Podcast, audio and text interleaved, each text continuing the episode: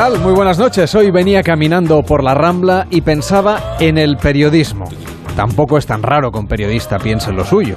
Lo que nos ocurre muchas veces a los periodistas es que pensamos más en el trabajo que en el oficio. Es decir, que el ajetreo del día a día nos consume el tiempo que deberíamos dedicar a reflexionar sobre lo que debemos hacer y cómo lo debemos hacer. Incluso, aunque hagamos programas magazine o de entretenimiento o información especializada, los oyentes se merecen, en el caso de la radio, que dediquemos más tiempo a la creatividad y a darle vueltas al enfoque de las historias que queremos contar, por ejemplo, en los programas. Aunque por muchas vueltas que le demos, lo esencial son los hechos, eso sí que no es negociable. Y las claves también, sobre las que hay que estar encima para comprender mejor lo que ha sucedido y tratar de averiguar por dónde pueden ir las cosas, pero sin jugar ni a ser adivinos, ni tampoco a tratar de hacer, las hacer que las cosas sean como finalmente a nosotros nos gustaría.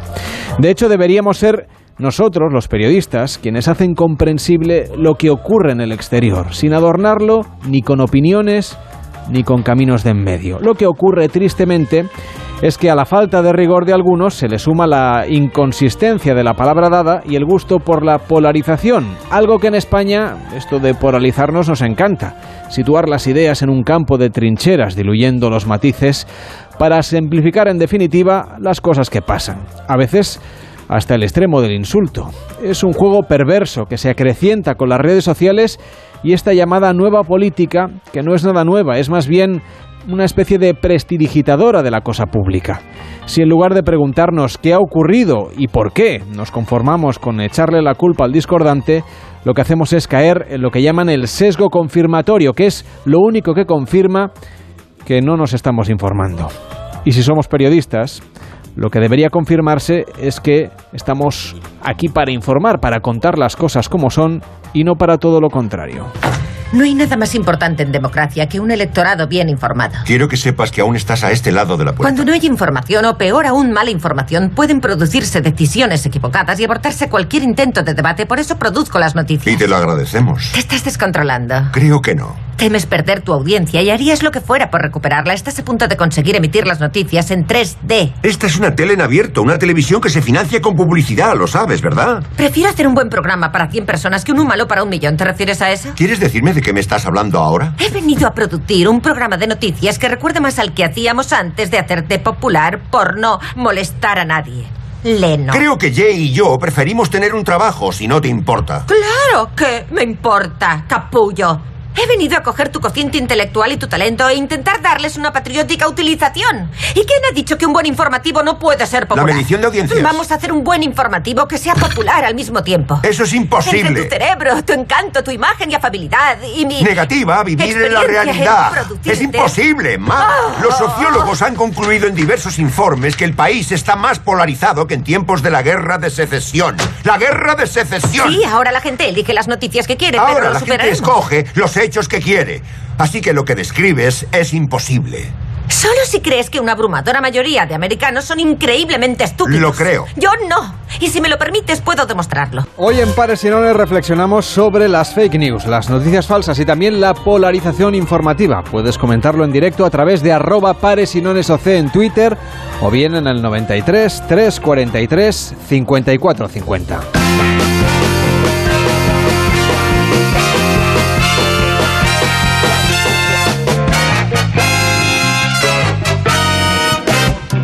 ¿Qué tal David Cervelló? ¿Cómo estás? Muy buenas noches. Buenas noches, pues aquí estamos, atento a ver qué es cierto, qué no es cierto con todo esto de las fake news, que la verdad es que, que es inquietante, ya no te crees nada. Y bueno, y con el deep web y todas esas cosas, deep fake, esas caras que te ponen, es impresionante. Tienes fácil, sintonizas Onda Cero y listo. Eso sí, eso sí. Para Aquí eso estamos todo- nosotros todo aquí para contar las cosas. Sí, sí, Aunque en este programa uno puede fiarse de las cosas a medias. Todo lo que contamos es verdad, pero a veces hacemos un poco de teatro también. ¿Para qué lo vamos a negar? Eh, ¿Cómo estás, Iñaki? Digo, Carles, es que ya al final no sé si estoy en la sexta noche o estoy aquí contigo. Oye, encantadísimo de estar aquí en Pares y Dones. Pero, Carles, quizá hablo mucho, ¿no? Eh, Sí, estaba pensando que no le has ni saludado. ¿Qué tal está? Encantado, encantadísimo. A ver, pero estoy un poco enfadado porque, Vaya. claro, yo salgo a pasear todos los días, ahí por el sardinero, os voy dando. O- Hoy has seguido un, un buen trecho hasta llegar a Barcelona. Sí, he empezado tempranito y he estado haciéndome, me he cruzado con gente y todos, hombre, Revilla, ¿cómo estás? Yo, pues bien, ¿cómo estás? Manuela, tal, yo me sé el nombre de todos. Y entonces me han preguntado, ¿por qué no tenemos puntos aún en el concurso de pares o nones? El concurso de pares y nones. Y que re- es porque no han llamado ningún cántabro ni ninguna cántabra todavía. Bueno, pues, ah, por eso he venido, digo, no te preocupes, que ya voy allá, que soy muy amigo de Carles, Usted viene directamente a votar. a votar. Me pido pares y nones. Le he traído, por si no quería, unos sobaos, unas anchoas, unos postres pasiegos, ¿eh? Lo Hombre, tengo pues, todo. Así no le voy a negar yo a usted el privilegio. Bien, pues pares y nones, Lo ¿qué que- sale? Lo que pasa es que hay que llamar, señor Revilla. Ah, pues voy a llamar. No- Le no se doy el teléfono, tome nota. A ver, 93 343 54 50. 93 343 54 50. Eso es. Muy bien, Pues ahora vaya usted llamando que ahora le ponen en lista de espera, ¿eh? Y que- Perfecto. oiga, y gracias por los sobaos. Nada. Muy apropiados para hacer un programa de radio. Sí, sí. Ahora me como. Participa en Pares y Nones. 93 343 54 50. 93 343 54 50.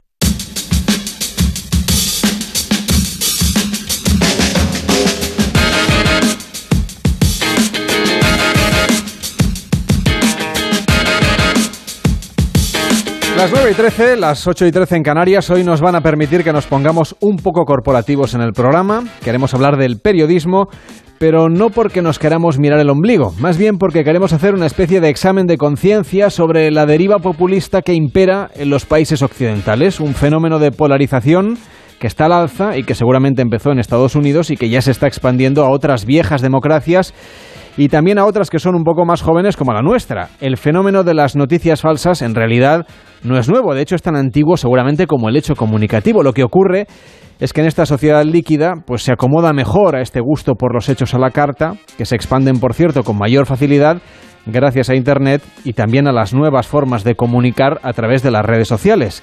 Jesús Miguel Flores Vivar, profesor de investigación del Departamento de Periodismo y Nuevos Medios de la Universidad Complutense de Madrid. ¿Qué tal? Buenas noches. Buenas noches, Carles. Buenas noches. Tenemos que hacer un poco de examen de conciencia también nosotros, desde los medios, decía.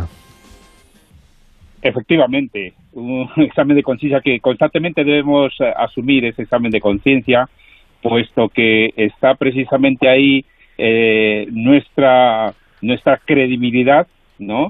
constante y por tanto pues eh, debemos hacer siempre ese examen de conciencia. Se habla mucho de las fake news como si fuera algo nuevo y el planteamiento que hacíamos al principio es que en realidad esto de contar mentiras es más viejo que, que la humanidad. Lo que ocurre ahora quizá es que es más fácil que estas mentiras parezcan ¿no? envueltas en un halo de realidad o de verosimilitud, mejor dicho, y también que se transmiten más fácil a través de las redes sociales.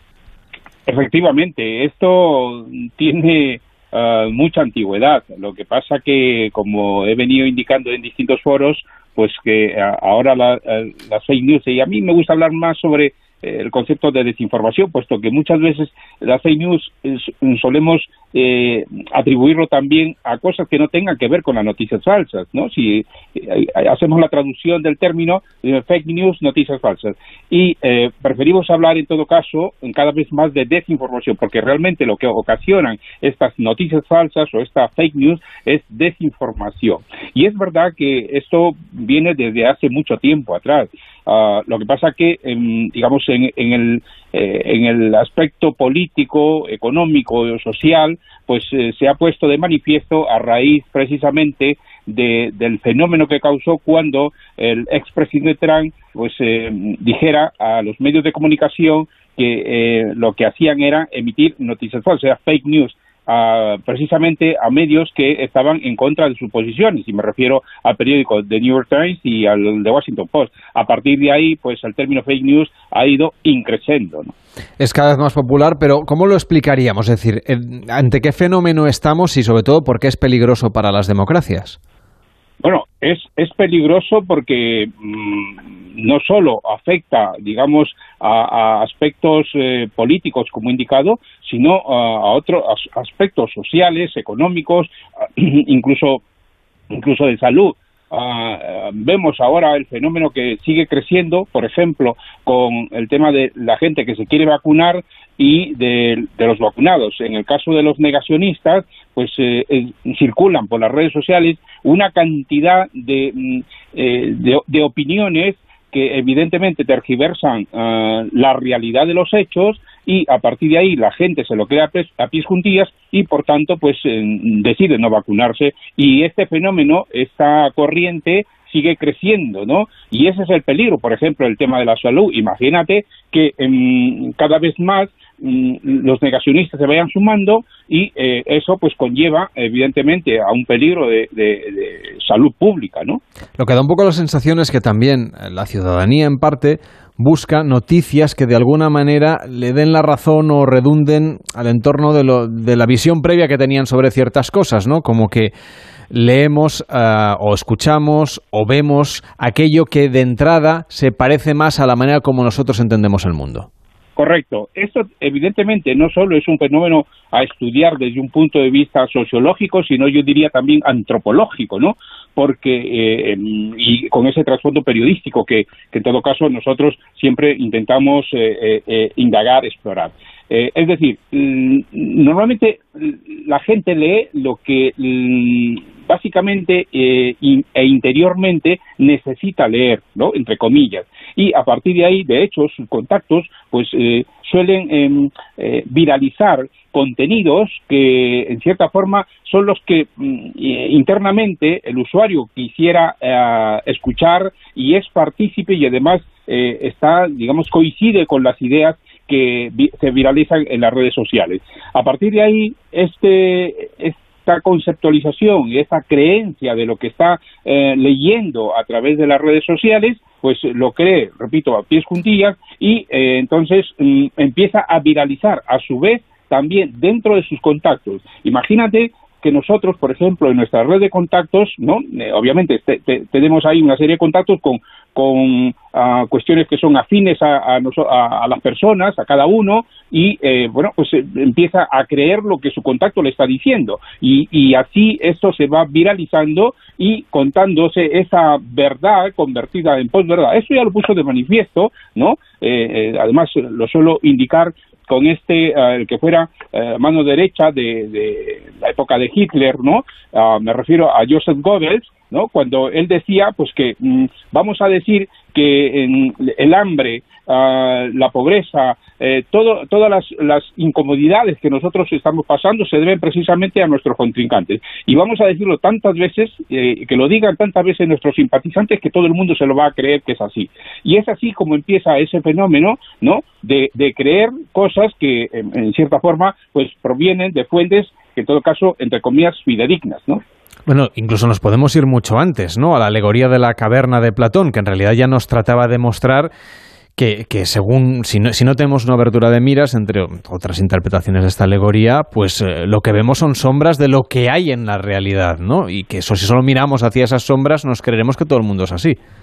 Efectivamente, y de hecho, bueno, eh, y también eh, otro otro caso, digamos, de fake news que trata, ah, digamos, la, propia historia es lo que se vivió precisamente en la consecuencia que hubo de la guerra hispano eh, hispano-estadounidense, ¿no?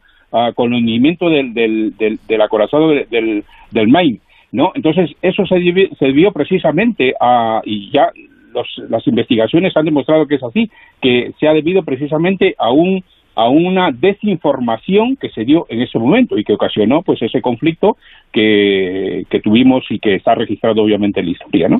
Y socialmente, ¿cómo deberíamos luchar justamente contra esa, bueno, esa especie de tendencia que se va imponiendo en algunas capas de la sociedad? Bueno, ya venimos haciéndolo desde distintas eh, organizaciones, organismos, eh, la propia universidad e incluso los propios medios de comunicación están contribuyendo, porque esa es una cuestión que preocupa, pues evidentemente, a toda, a toda la sociedad en su conjunto representada a través de sus distintos organismos y organizaciones, ¿no? El, propio Estado, las universidades, los medios de comunicación, en fin, eh, distintos actores están preocupados por este fenómeno y, por tanto, intentan poner un remedio. Y ese remedio pasa precisamente, eh, como también venimos aseverando en el, en el mundo académico, ¿no? A través de un plan de alfabetización, ¿no? Ya no solo digital, sino un plan de alfabetización mediática en la que mm, estemos eh, comprometidos tanto los profesionales, los académicos y la propia sociedad, ¿no? Eh, esto es lo que mm, eh, en principio debemos hacer. Una de las cosas que tenemos siempre, ¿no? Y como, como académico, como profesor de la, de la Universidad Complutense de Madrid, pues decimos constantemente que son los alumnos los estudiantes, esos futuros profesionales que se van a dedicar posteriormente al periodismo, que tienen que hacer esa labor uh, de evangelización si cabe el término, de, de, verificar constantemente los hechos, de hacer una labor de, contraste de fuentes para eh, evitar así esa propagación de bulos, esa propagación de fake news. ¿Y cómo debería ser ese programa, digamos, o esa insistencia, esa participación colectiva en la alfabetización mediática? ¿Qué deberíamos hacer? ¿Qué medidas concretas se le ocurren? Bueno, partimos del hecho, por ejemplo, eh, empezando de ah, enseñar digamos, las, eh, algunas técnicas que nos permiten ¿no? identificar, primero, qué es una noticia falsa de una verdad. Eh, obviamente existen distintas técnicas que ya muchas organizaciones están poniendo eh, en práctica y, con ello algunos medios de comunicación. Por ejemplo, una de las iniciativas que se viene llevando a cabo es eh, una de las tantas iniciativas que se viene llevando a cabo es el concepto de, de, de Trust Project. ¿no? The Trust Project eh, es, digamos, una, vamos a decir, una organización en la cual están suscritos distintos medios de comunicación uh, y que uh, esos medios de comunicación cumplen uh, una especie de ocho postulados que tiene eh, The Trust Project y a partir de ahí, eh, una vez que han cumplido esos ocho postulados, pues ah, pueden decir que están diciendo o son, mm, digamos, noticias que están ah, con cierta, no con cierta, sino con gran credibilidad, puesto que se están, ah, están adoptando y adoptando las directrices de Trust Project. Esa es una de las iniciativas. Estas iniciativas que nació precisamente en Estados Unidos y que vemos que cada vez más medios de comunicación se están sumando a ello. También están otras iniciativas desde el punto de vista académico, eh, por ejemplo, como he comentado, en la parte que corresponde a la alfabetización que estamos dando a los distintos grupos de alumnos, y eh, mm, digamos de cara a la sociedad pues son estos eh, digamos estudiantes estos estudiantes los que realmente van a poder no hacer esa labor de evangelización en el conjunto de la sociedad lo importante, como nos decía, era, es la verificación y quien sabe de verificación es el equipo de maldita.es. Clara Jiménez Cruz, ¿cómo estás? Muy buenas noches. Hola, muy buenas noches, Carlos. Encantada de estar con vosotros. La conocen los oyentes, es colaboradora de Julia en la Onda, periodista, cofundadora y CEO de maldita.es. Hablamos de la importancia que tiene también ese examen de conciencia que seguramente deberíamos hacer también nosotros, los periodistas, todos los días. Sí, pero fíjate, no solamente los periodistas. ¿eh? Yo siempre se dice que, que tenemos que hacer autocrítica y, por supuesto, yo creo que los medios han contribuido a que la desinformación se expanda con mayor facilidad, básicamente porque el modelo de negocio del clic de Internet nos ha convertido a veces en malos profesionales y no porque lo sean los periodistas que la redactan, sino porque los directivos de los medios muchas veces deciden que hay que salir pronto, rápido, sin verificar antes de que salgan de enfrente, etcétera, etcétera, etcétera, y eso ha, generado, eh, bueno, problemas, pero yo creo que vamos allá, creo que todos los ciudadanos tenemos que hacer ese examen de conciencia y pensar que todos somos parte de esa solución, los periodistas, los gobiernos, los políticos, las grandes tecnológicas y también los ciudadanos en el día a día. Pararse diez segundos antes de compartir algo, que tenemos mucho el dedo rápido en WhatsApp, y mirarlo durante 10 segundos, ya te digo yo que el 90% de las veces decidimos no compartirlo porque de repente nos empiezan a saltar alarmas que nos dicen que eso que hemos recibido es falso. Eso en cuanto a lo que se va moviendo por ahí en redes sociales, que es una de las cosas contra las que vosotros eh, lucháis y combatís, pero sobre todo no solamente se trata de esas noticias que ya uno cuando se las, como decías, ¿no? las lees y eh, reflexionas mínimamente te das cuenta de que hay cosas que, bueno, por lo menos son sospechosas. Luego habrá que investigarlas si es lo que hacéis vosotros. Pero lo que sí que parece un poco una tendencia es que hay mucha gente que decide ¿no? que aquellas noticias o aquellas historias que le llegan y que de alguna manera le dan la razón respecto de lo que previamente pensaba, nos ponía el ejemplo de los antivacunas, ¿no? que entre ellos evidentemente se están intercambiando constantemente pseudoinformaciones o falsedades directamente que redundan en favor de un criterio previo que ellos ya tenían sobre la cosa. Eso tristemente también ocurre a veces en el, en el mundo de la política o de noticias de interés social. Sí, es verdad que eh, nuestros propios sesgos son nuestro peor enemigo a la hora de enfrentarnos a la desinformación, porque efectivamente cuando leemos algo que ratifica nuestras opiniones, eh, tendemos a darle mayor credibilidad que aquello que va en contra. Pero fíjate, hay una cosa que yo creo que es importante remarcar. Se han hecho varios estudios sobre cómo a la gente muy convencida de algo, yo no me iría a los antivacunas, creo que eso es un problema a mayores, por decirlo de alguna manera. Pero, por ejemplo, a la gente muy convencida de determinadas ideas políticas y muy militante políticamente, cuando se ha tragado un bulo de, de los suyos, entre comillas, y tú le explicas por qué ese, eh, eso que está compartiendo, que está consumiendo es falso, la mayor parte de la gente es capaz, y esto lo dicen los estudios académicos que se han hecho con diferentes eh, grupos, la mayor parte de, de los afectados lo admite, admite que es falso y deja de pensar que eso es cierto.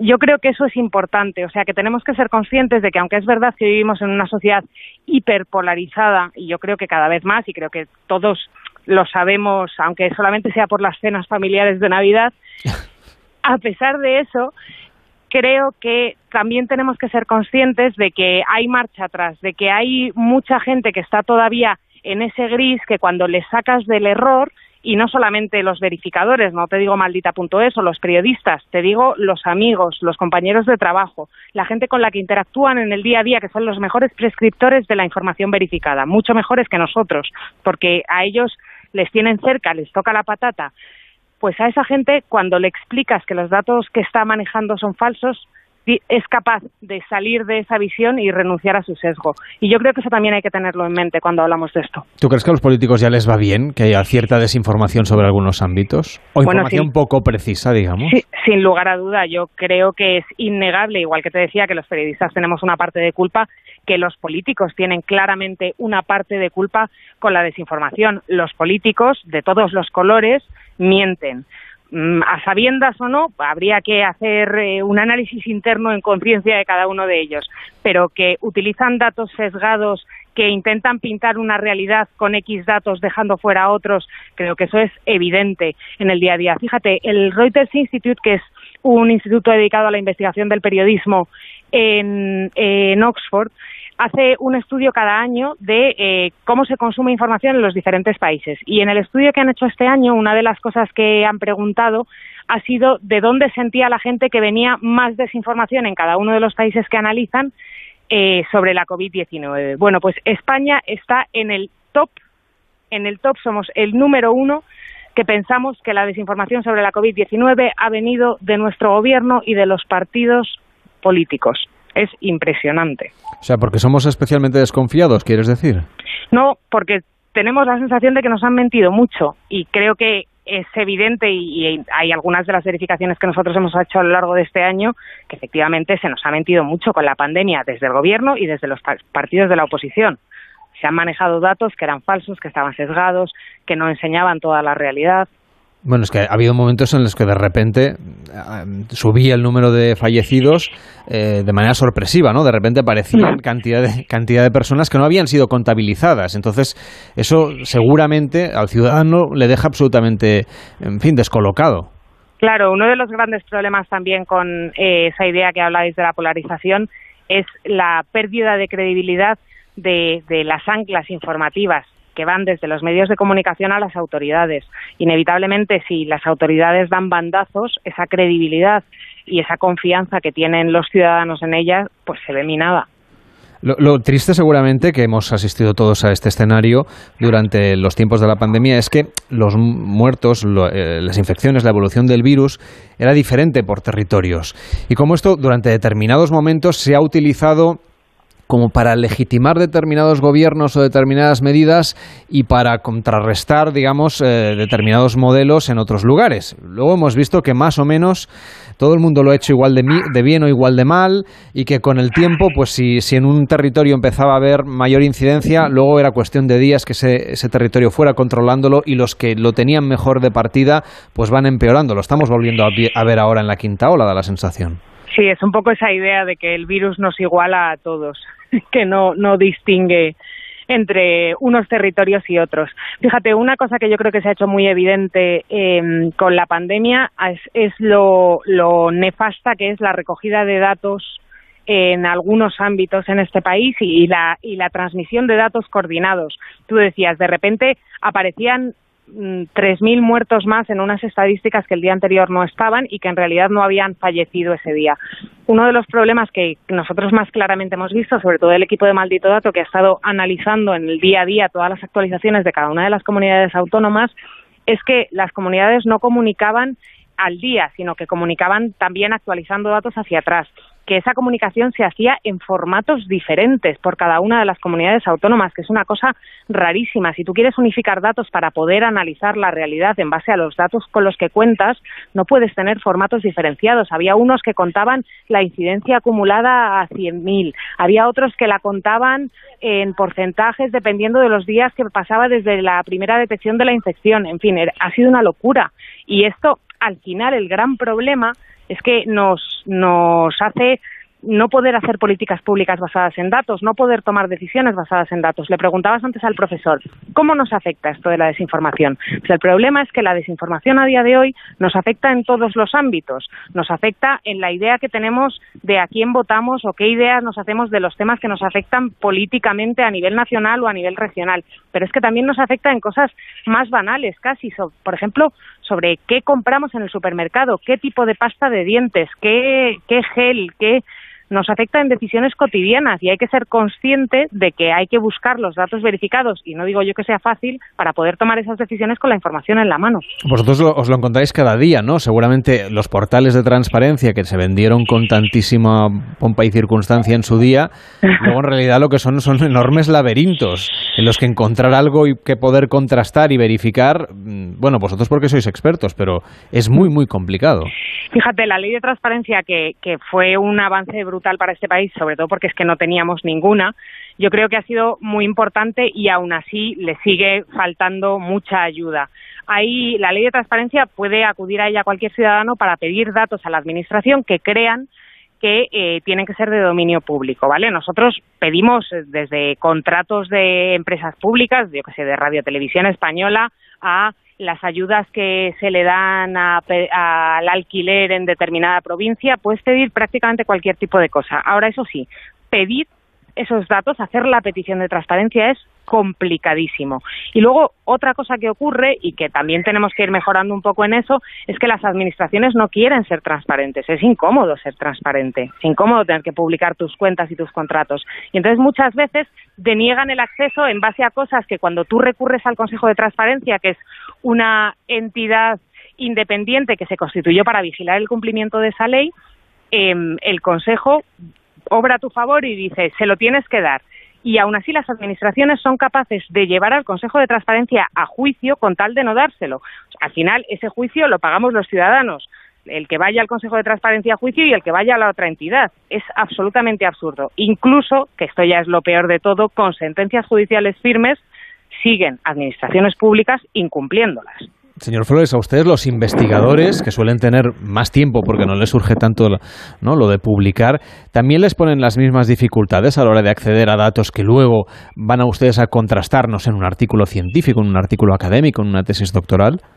Sí, por supuesto. Ah, vamos, en principio ah, suscribo lo dicho por, por Clara en este en este en todos los aspectos eh, además eh, que la tenemos como una gran experta ¿no? Eh, en estos temas.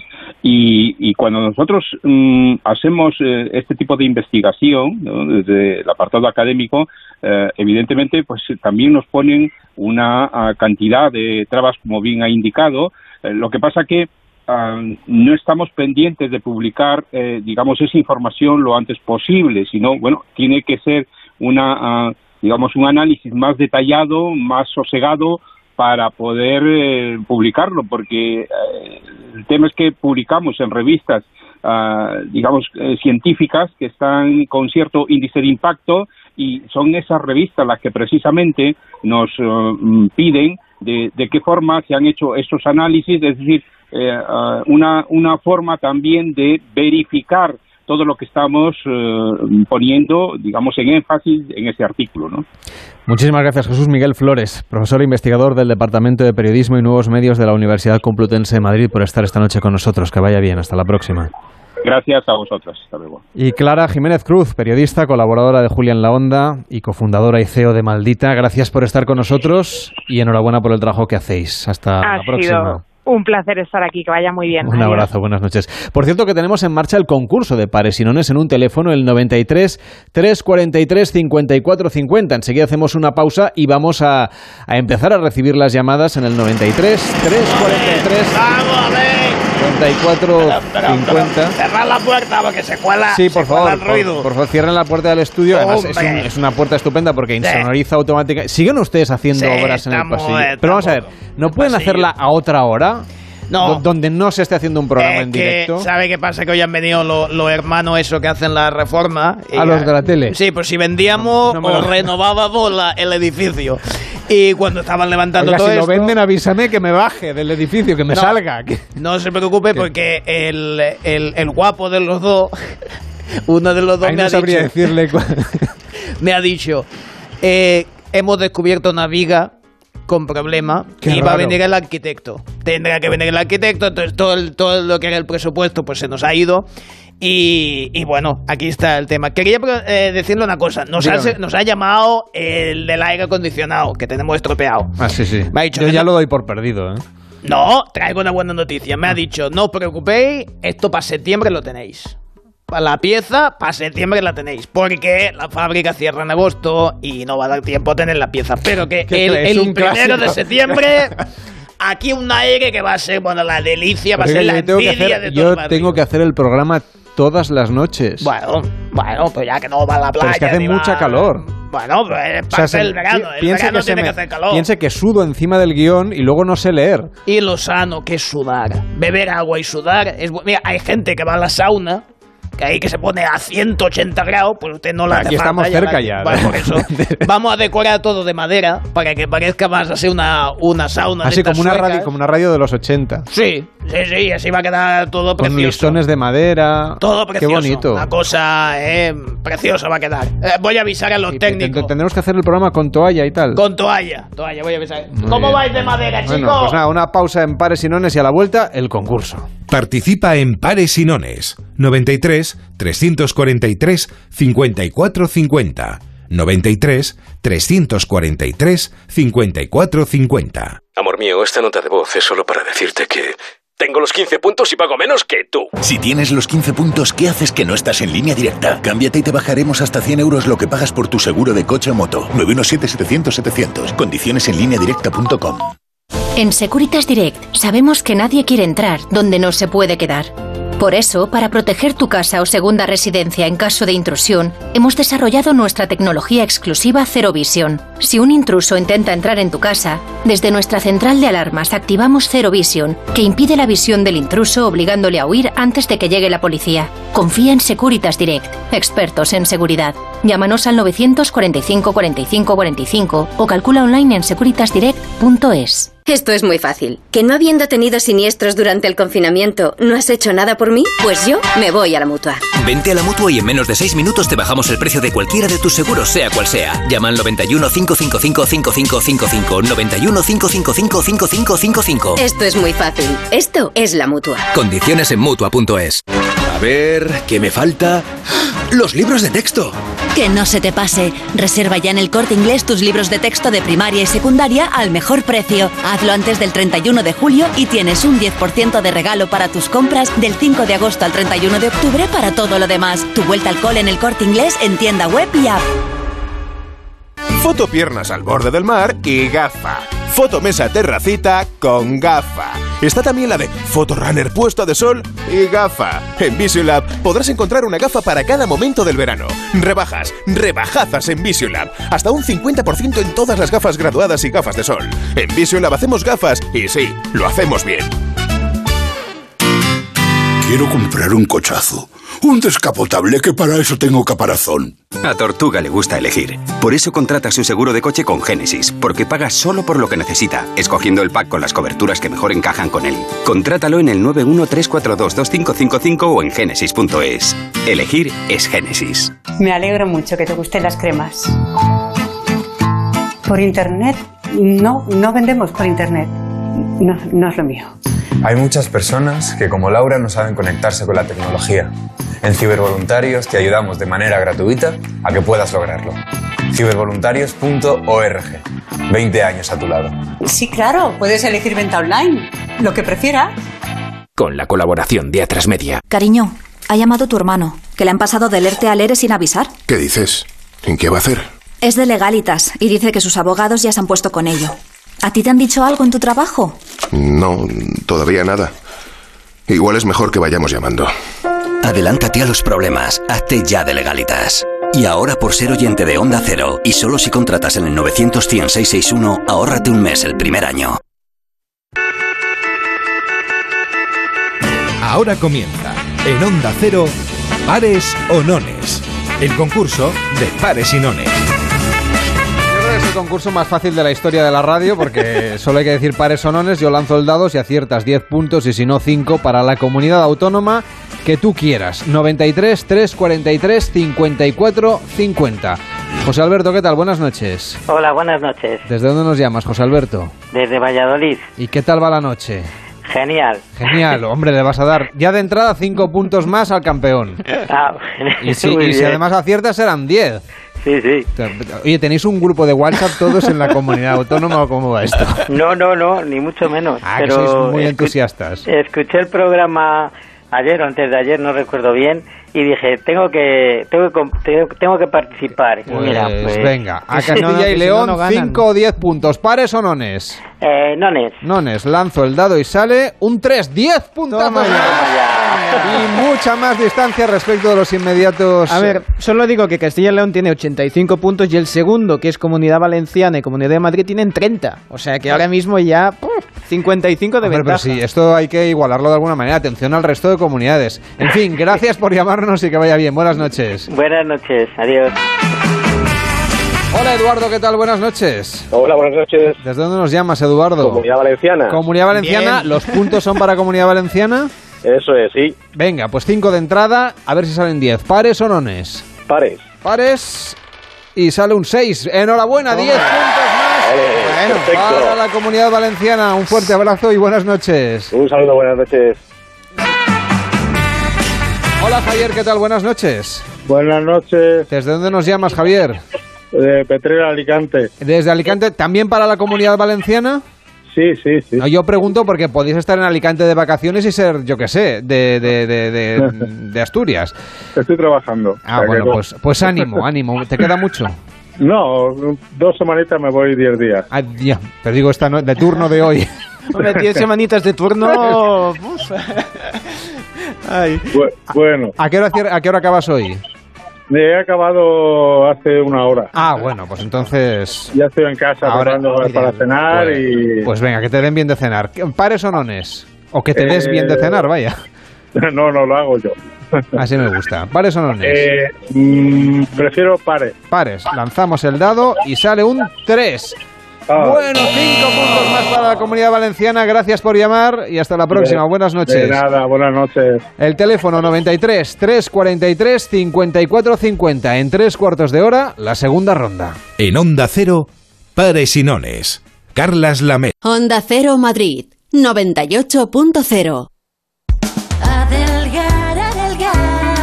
Ahora es el momento de recuperar tu figura para este verano, porque todos nuestros tratamientos tienen hasta un 43% de descuento. Método Adelgar, adelgazamiento, estética. Ahora es el momento. Reserva tu cita informativa gratuita y sin compromiso en el 91 577 44 77 y en adelgar.es.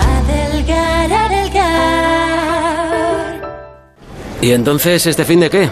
Pues nada, para la cual hay piscina con los colegas. Y ya tengo la cabeza a reventar. Pues hazle hueco para recordar que el virus sigue aquí y que tenemos que seguir protegiéndonos si no queremos volver atrás. No lo olvides, eres parte de la solución. Sigue tomando precauciones en tus ratos de ocio y diversión porque el virus no se ha ido. Comunidad de Madrid. Venga a las rebajas de Muebles a Dama. Precios insuperables con la misma calidad de siempre, en una gran variedad de estilos y modelos, con su habitual trato amable, transporte y montaje gratuitos y la mejor financiación. Todo lo bueno de Muebles a Dama, pero ahora con rebajas. En General Ricardo 190 y en la web mueblesadama.com. ¡Qué bueno! Pedro, no comas eso, que sabes que no te sienta bien. Ay, ya, ya, ya lo sé. Acidez, ardores, estómago pesado. Calmacid de Biover con camomila contribuye a facilitar una digestión óptima. Y con calcio que favorece el funcionamiento normal de las enzimas digestivas. Consigue tu muestra gratuita de Calmacid en las parafarmacias del corte inglés o en las parafarmacias de Mundo Natural. Promoción válida hasta el 30 de agosto de 2021. Algunos coleccionan sellos y otros son coleccionistas de vida. Cazadores que salen a por ella, que saben que hay que exprimirla antes de que se escape y cuando se escape, volver a perseguirla y no parar nunca. Si la vida es un viaje, que sea el mejor de tu vida. Del 14 de julio al 31 de agosto, un Audi A4 Avant puede ser tuyo por 360 euros al mes y entrada de 12.072 euros. Time to live, time to Audi. Consulta condiciones en audi.es.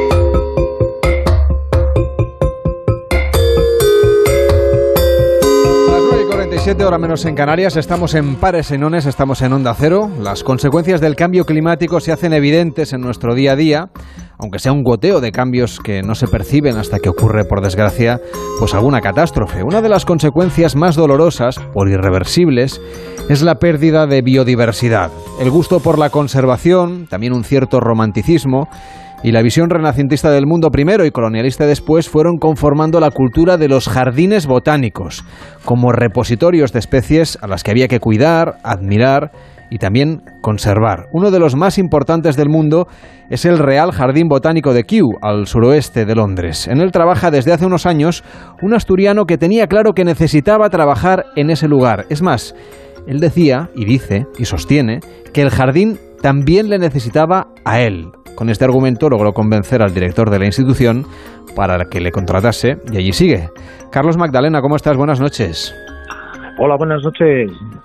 ¿Cómo es el trabajo de alguien que se dedica justamente a eso, a conservar las plantas, las especies que encontramos en un jardín botánico? Pues es un 50% eh, muy, muy eh, deprimente y un 50% que, que otro que sería como, en mi opinión, el mejor trabajo del mundo, ¿no?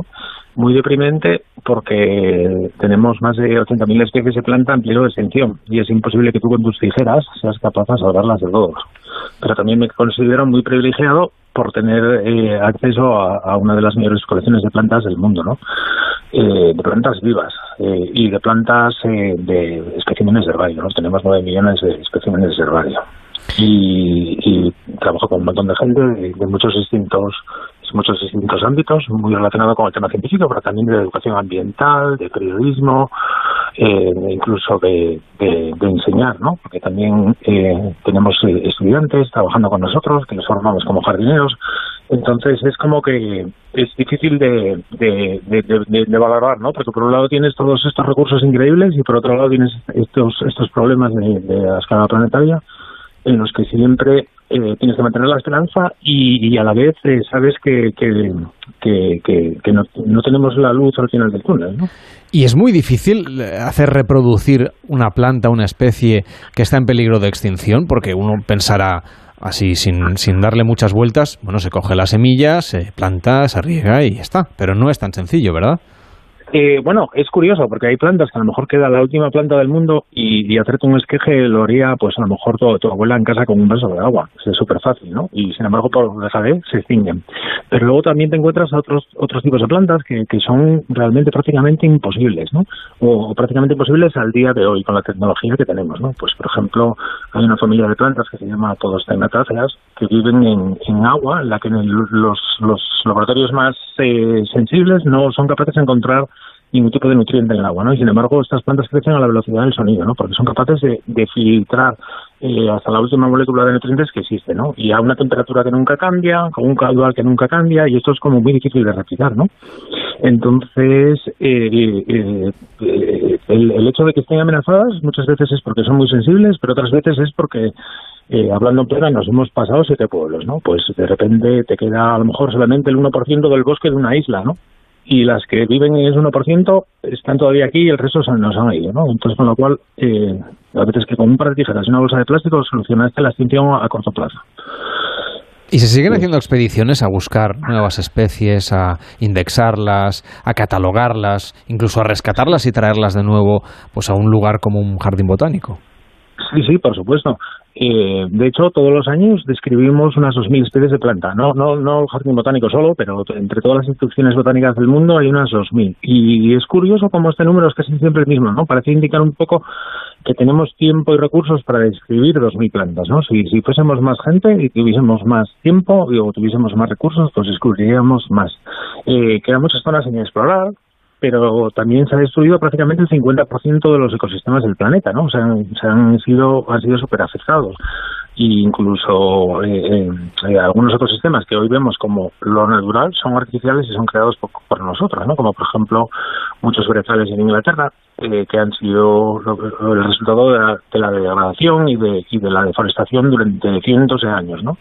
Eh, hemos afectado prácticamente eh, casi toda las- la superficie de la Tierra, pero nos quedan todavía estos estos bolsillos de diversidad en los de levantas una piedra y descubres una especie, ¿no?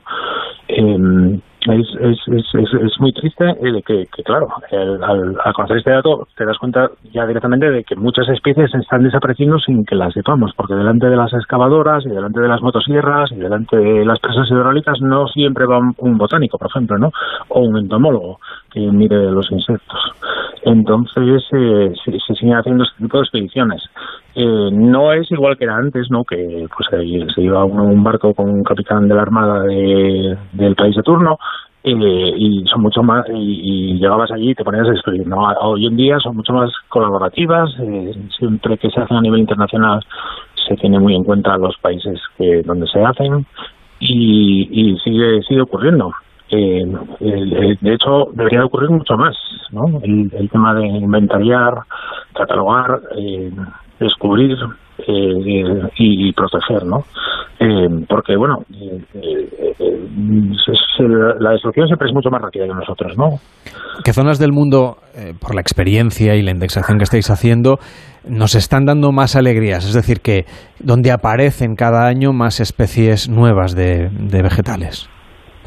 Pues eh, eh, esto es un- una cosa que identificó Q eh, recientemente, eh, buscar cuáles son estas áreas donde no se no se ha no, no, no se ha investigado mucho, ¿no? Y esto lo- se puede hacer, pues por ejemplo, mirando de todas las cifras, de todos los eh, especímenes de herbario que tienes, dónde son las áreas que se ha reclutado muchísimo y donde de repente encuentras, pues a lo mejor un país, el- una superficie del tamaño de España en la que no se ha hecho ningún, nunca una expedición, no se ha recogido una planta.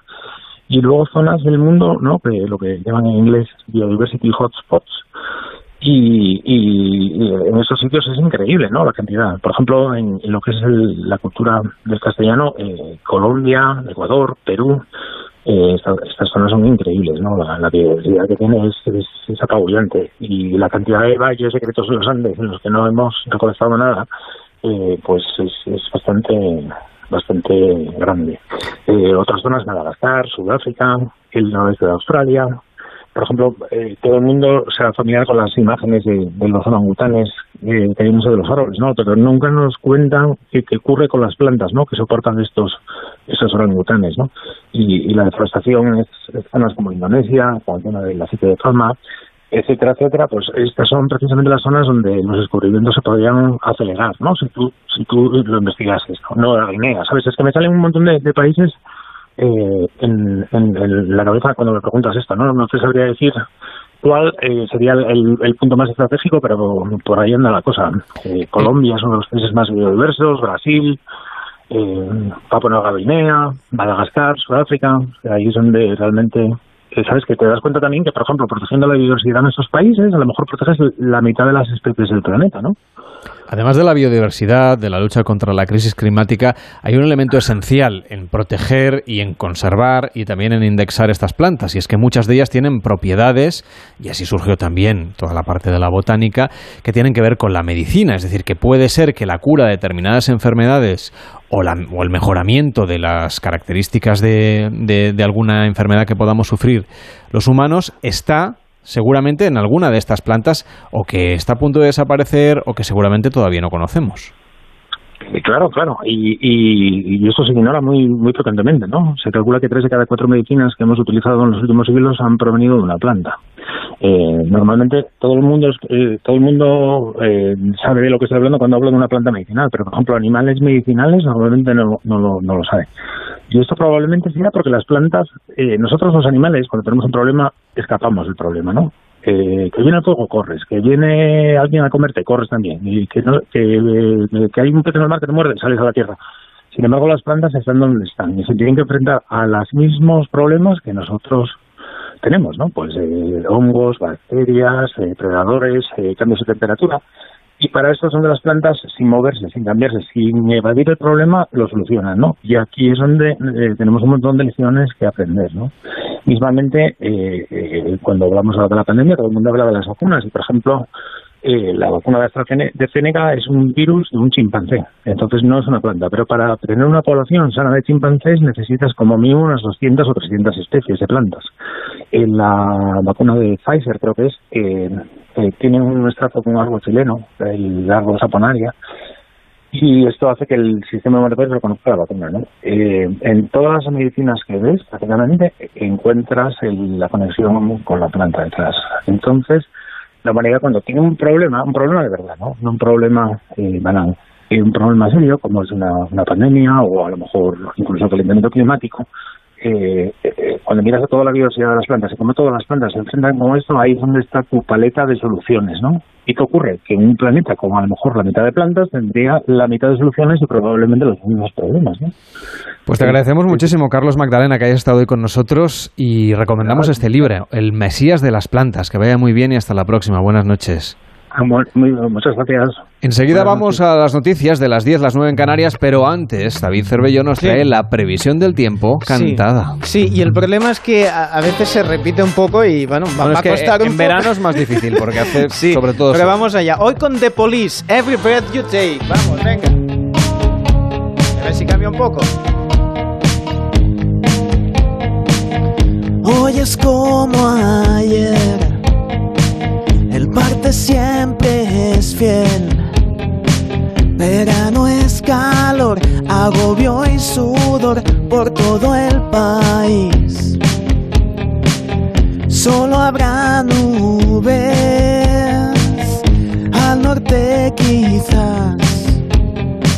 En Cantabria y en los Pirineos, los demás, eh, paciencia. Es siempre igual, es un sin vivir. El parte así se vuelve a repetir. A ver si cambia pero no prometo nada. Y si no, ya veis, os repetiré el parte de ayer. Nada, ánimo a todos con, la, con el calor. Mañana 35 grados en Madrid, por ejemplo, a mediodía, nada menos, Sí, para freírse un poquito y pasárselo muy bien. Oye, gracias David. Bueno. Tiene más mérito ahora en verano. Sí. Si hiciéramos este programa en otra época del año, pues hombre, tienes un poquito más variado. No, y el problema es, de- es que colar nubes de evolución en las letras me está costando mucho. Tienen mala, mala rima, ¿no? Tienen Sí, mala eso rima. es. Bueno, y claro, no tienes niebla, no tienes, yo qué sé, no tienes nieve, te faltan Intentaré muchas cosas, los- solo hay sol y alguna sí. nube por ahí. Sí, poca cosa. Hombre, Bueno. ya si metes los, ¿no? Todo lo, que son las mareas, los componentes, bueno. Se intentará. En fin, mucho ánimo. Llegamos, como decíamos, a las noticias y a la vuelta más historias aquí con las fake news, pero las buenas, ¿eh? las de pasárselo bien. Tendremos el concurso, hablaremos de series de televisión y inauguramos la tertulia en la piscina. Será después de las noticias en Onda Cero. Son las 10 de las 9 en Canarias. Noticias en Onda Cero.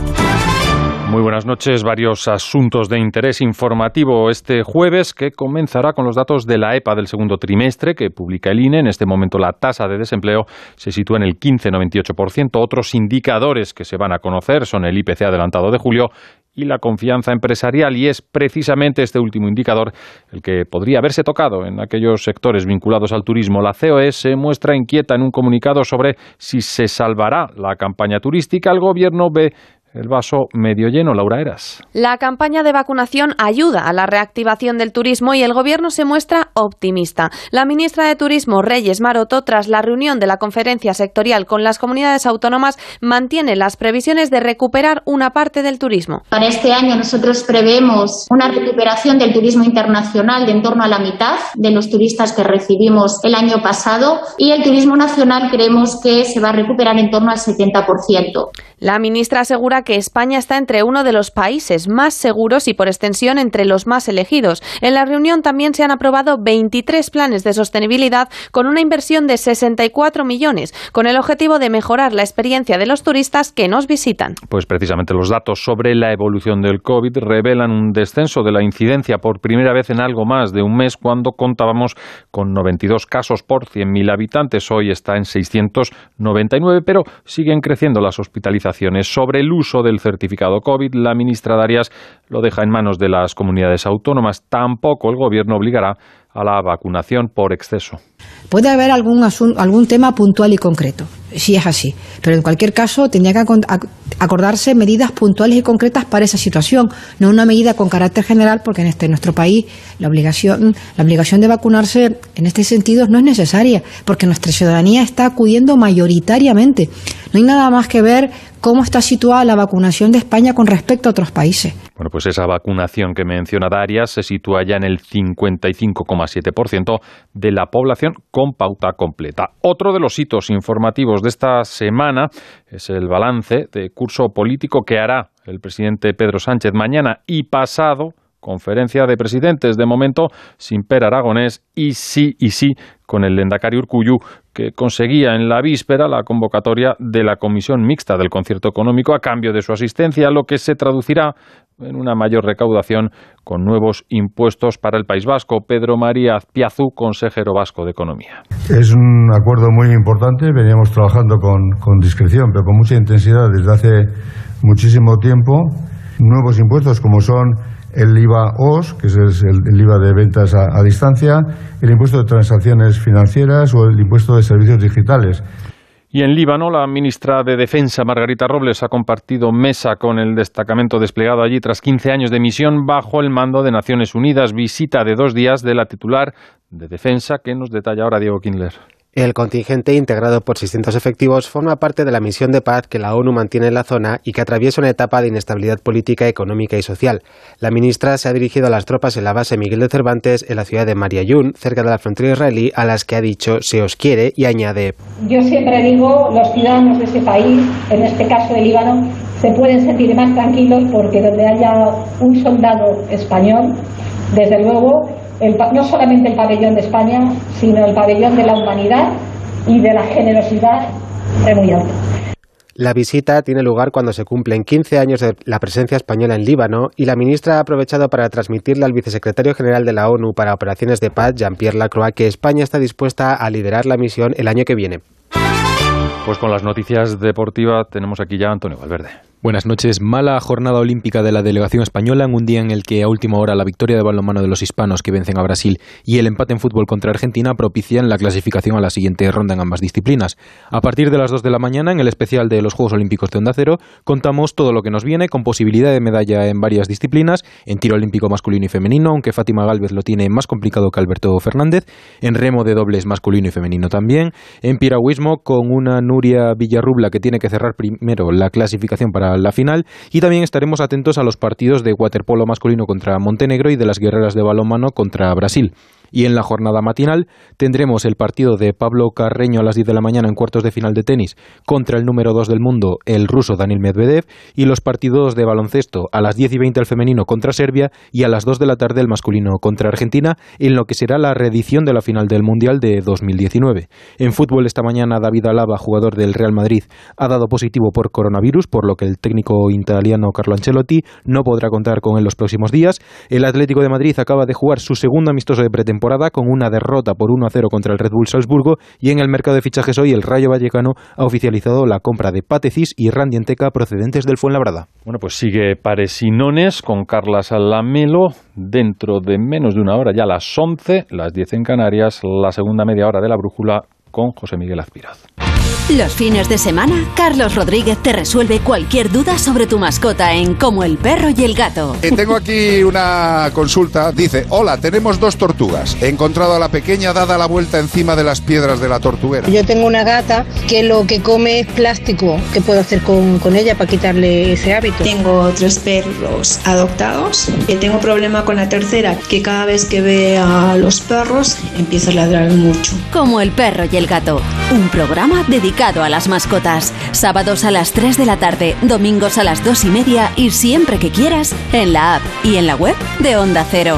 Patrocinado por Menforsan, los especialistas en cuidados, higiene y cosmética natural para las mascotas. Te mereces esta radio. Onda Cero, tu radio. Buenas noches. En el sorteo del cupón diario celebrado hoy, el número premiado ha sido 96.032-96032.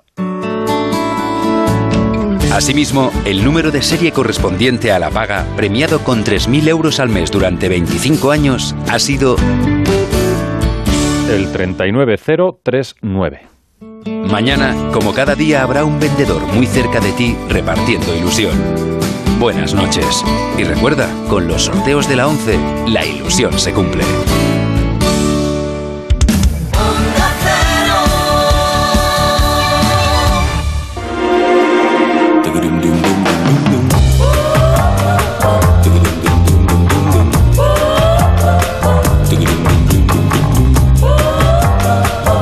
En Onda Cero, Pares y. Carlas Lamelo. En esta segunda hora vamos a seguir hablando de cosas, eh, esperamos que interesantes. Por ejemplo, de las series de televisión y cómo están evolucionando los personajes femeninos. Lo haremos con Raquel Crisóstomo. Y también hablaremos en nuestra tertulia en la piscina de los influencers y de los TikTokers y de todas estas, eh, bueno, no sé cómo decirlo, David Salvallo, tú que eres TikToker, influencer. Yo me estoy tiktoteando, sí. sí, sí, sí. Pardo, eres un montón de cosas. Me he abierto un canal en TikTok y bueno, ¿Ah, vamos sí? ahí creciendo. Sí, sí. ¿Te estoy- podemos seguir? Sí, sí, David Cervelló en TikTok. Ah, pero- no, iba a decirte aprovecha, pero ya, Oh, ya no, te has yo- tirado a la yo piscina. ya pongo aquí mi, mi cuñita, me lo paso muy bien. Bueno, a David Cervello lo podéis escuchar en Onda Cero, que es lo más importante, sí. y además seguirlo en TikTok. Y es, digamos, eh, es un gran productor porque encuentra siempre a los protagonistas de la noticia.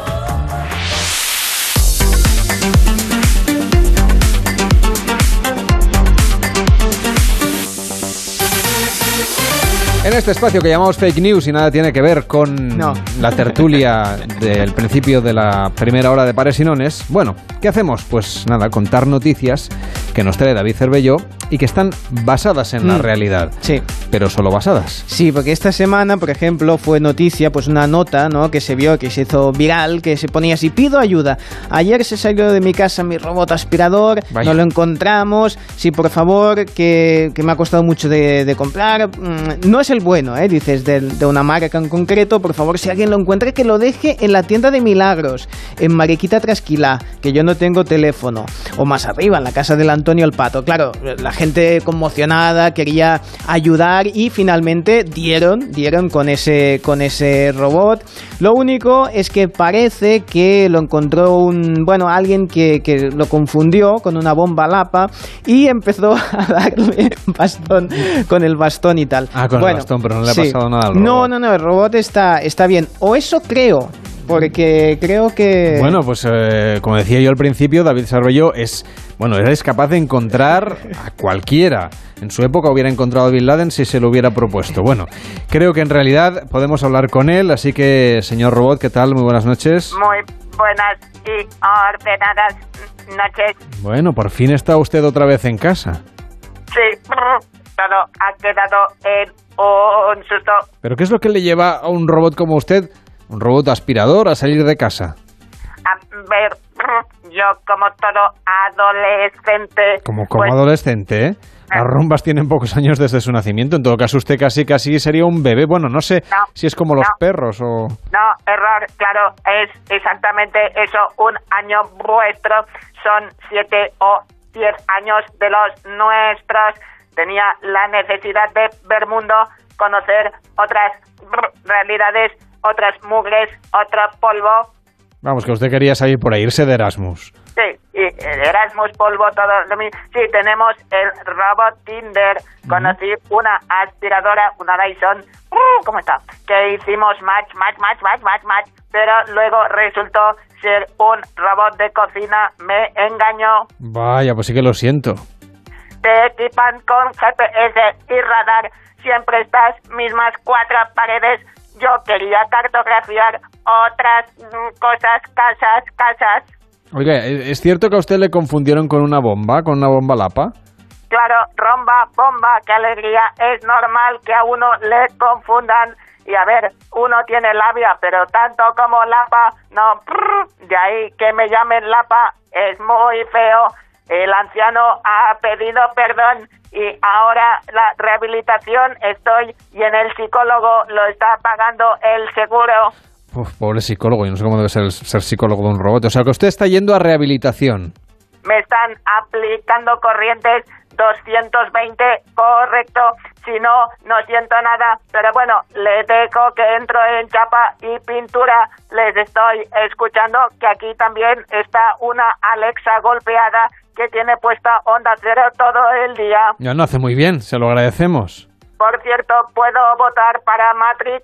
Pido pares. No, no, luego, luego. Además, no, no es una comunidad autónoma.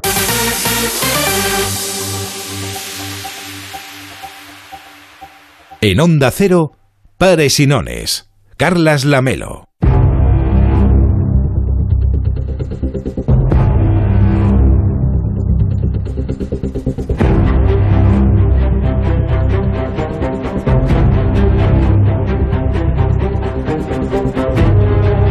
De ver series de televisión a través de las plataformas no es solamente un entretenimiento.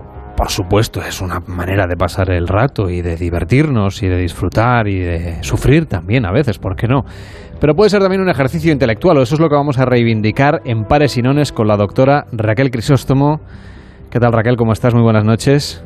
Buenas noches, Carlas. ¿Qué tal? Encantado de pensar un poco a través de las series, porque es verdad que hay que pasárselo bien y para mucha gente es un rato de desconexión, ¿no? Sentarse a ver la televisión y disfrutar pues de su serie preferida y quien prefiere las historias de amor, las de intriga, las de suspense, las de terror, las de ciencia ficción.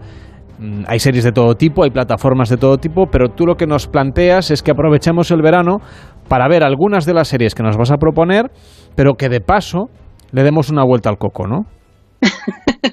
Hombre, sí, tampoco sin pasarnos que es verano, no hace más, hace mucho calor, pero sí, yo creo que, hay que reivindicar las series desde ese punto de vista, desde la cuestión no meramente del entretenimiento, que está muy bien y que es muy necesario, pero también desde una aproximación un poquito más de, pues eso, de, de ver lo que nos enseñan, lo que podemos aprender con ellas, eh, que nos hablan de nuestra sociedad también, que creo que es algo muy importante. Así que, bueno, pues es un poquito la idea que tenemos hoy aquí. Es una idea que compartiremos aquí en Pares y Nones y que has reflejado también en parte en el último libro que has escrito que se llama El yo en las series y que ya está disponible, la gente lo puede comprar, por ejemplo, en la Casa del Libro o en otras librerías. El yo en las series de Raquel Crisóstomo, que hoy nos sugiere hablar de los personajes femeninos en las series, o de los nuevos personajes, mejor dicho, de la nueva manera de mostrar a la mujer a través de la ficción. ¿Tú crees que está cambiando la manera como se muestra a los personajes femeninos? Definitivamente y afortunadamente, tengo que decir también, creo que estamos ante, bueno, pues en los últimos dos, tres últimos años os diría yo que creo que en realidad las mujeres, eh, la manera menos de explicarlas y de contar las cosas que les afectan, que, pues, que quieren, sus, sus ansias, sus preocupaciones, eh, bueno, personajes complejos, ¿no? Al menos, están cambiando muchísimo en ese sentido en las series de televisión y muestra de ello son algunas de, las series de las que vamos a hablar hoy. Hay que tener en cuenta que además también estamos en un momento, pues justamente, ¿no? De, protagonismo del feminismo a nivel social y eso se tiene que ver también en la cuestión feminista en las series de televisión, sin duda. Una de las propuestas o de las series que quieres sugerirnos para ver durante este verano y reflexionar sobre el papel de los personajes femeninos es Dietline eso es. Dietland es una serie complicada, ¿eh? Aviso, ojo, ojo al cuidado navegantes. Porque, pero complicada en el mejor de los sentidos. Dietland es una de esas series que ahora que parece que todo el mundo ha visto todas las series y que casi las consumimos como si fuera pues no sé, nos, nos atragantamos de la cantidad de series que, llegamos a consumir en ocasiones. Es una de esas pequeñas series que todavía no es demasiado conocida y la verdad es que es una pena porque es muy interesante. Eh, Dietland es una serie de hace ya un par de añitos, eh, pero como os digo, pues eh, quizá no es archiconocida y va de una mujer, una mujer que es obesa, que se llama eh, Plum y que, eh, bueno, pues comparte mm, trabajo, digamos, su jefa, vamos a dejarlo ahí, es eh, un personaje que está interpretado por Juliana Margulis, que no sé si a lo mejor te acuerdas, Carlas, de, de, Good, Wife. Eh, que digamos lo tuvimos en pantalla como siete, siete temporadas y era un personaje pues, pues muy querido en su serie, ¿no? Em, en este caso, eh, bueno, pues es toda esa disquisición de una protagonista que sabe que no pertenece y que no se adecua a unos cánones estéticos imperantes y va a ser todo su viaje desde pues ser una persona que se hace pequeñita porque le cuesta enfrentarse a todo lo que está viviendo hacia un feminismo muy empoderante pero que no se posiciona y por eso decía que es complicadilla, ¿eh? No es un alegato feminista y basta, sino que nos va a situar, y no quiero caer en spoilers, en extremos. Con lo cual, le, sí que al espectador y a la espectadora le va a hacer preguntarse muchas cosas sobre pues el feminismo, el auge del feminismo, em, el patriarcado y todo lo que conlleva.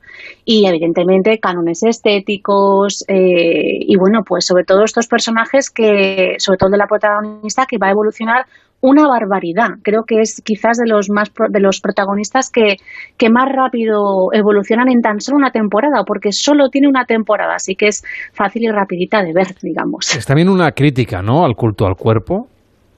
Sí, por supuesto, por supuesto.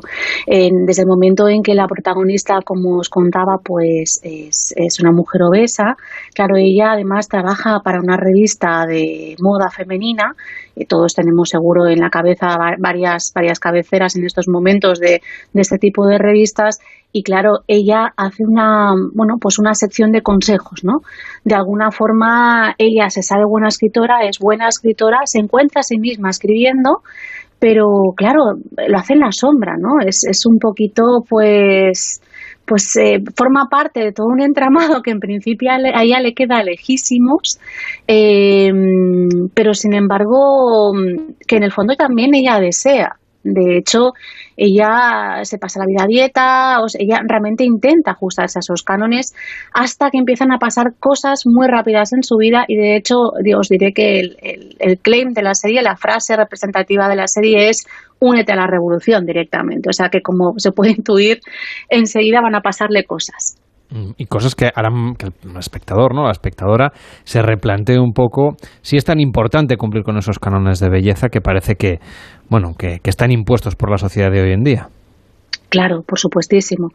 Además de los cánones de, belleza y además de, lo que nos viene, digamos, eh, imperado de alguna forma, eh, también hay otra cuestión que es muy interesante. Eh, a la par que la serie nos está planteando todo eso y si realmente, pues, ahora que está tan de moda lo que es el, body positive y, un poquito reivindicar, pues, las diversas formas de los cuerpos y, y el estar al final a gusto cada uno y cada una en nuestra piel, eh, además de todo eso, y quizás la parte más interesante, es que mientras tanto, en la serie veremos, y esto no es ningún spoiler, voy a intentar ser muy delicada con ello, para no chaparla a nadie la serie antes de que la vea, em, hay un grupo terrorista eh, que está conformado por mujeres que digamos que se dedican a ejercer justicia justicia contra, bueno, pues, pues personas, hombres, sobre todo en concreto, efectivamente. Con lo cual aquí entra toda la cultura del Me Too y, bueno, pues eh, eso yo creo que socialmente es muy interesante porque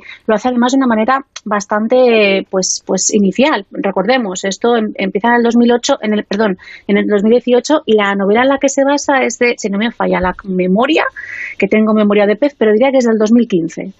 Así que, que lo hace de una manera bastante inicial, como os digo. O sea que está todo muy vigente. Bueno, hay otra propuesta de serie de ficción que podemos seguir durante este verano para comprender un poco también la evolución del papel de la mujer en la sociedad, en la sociedad, digamos, occidental.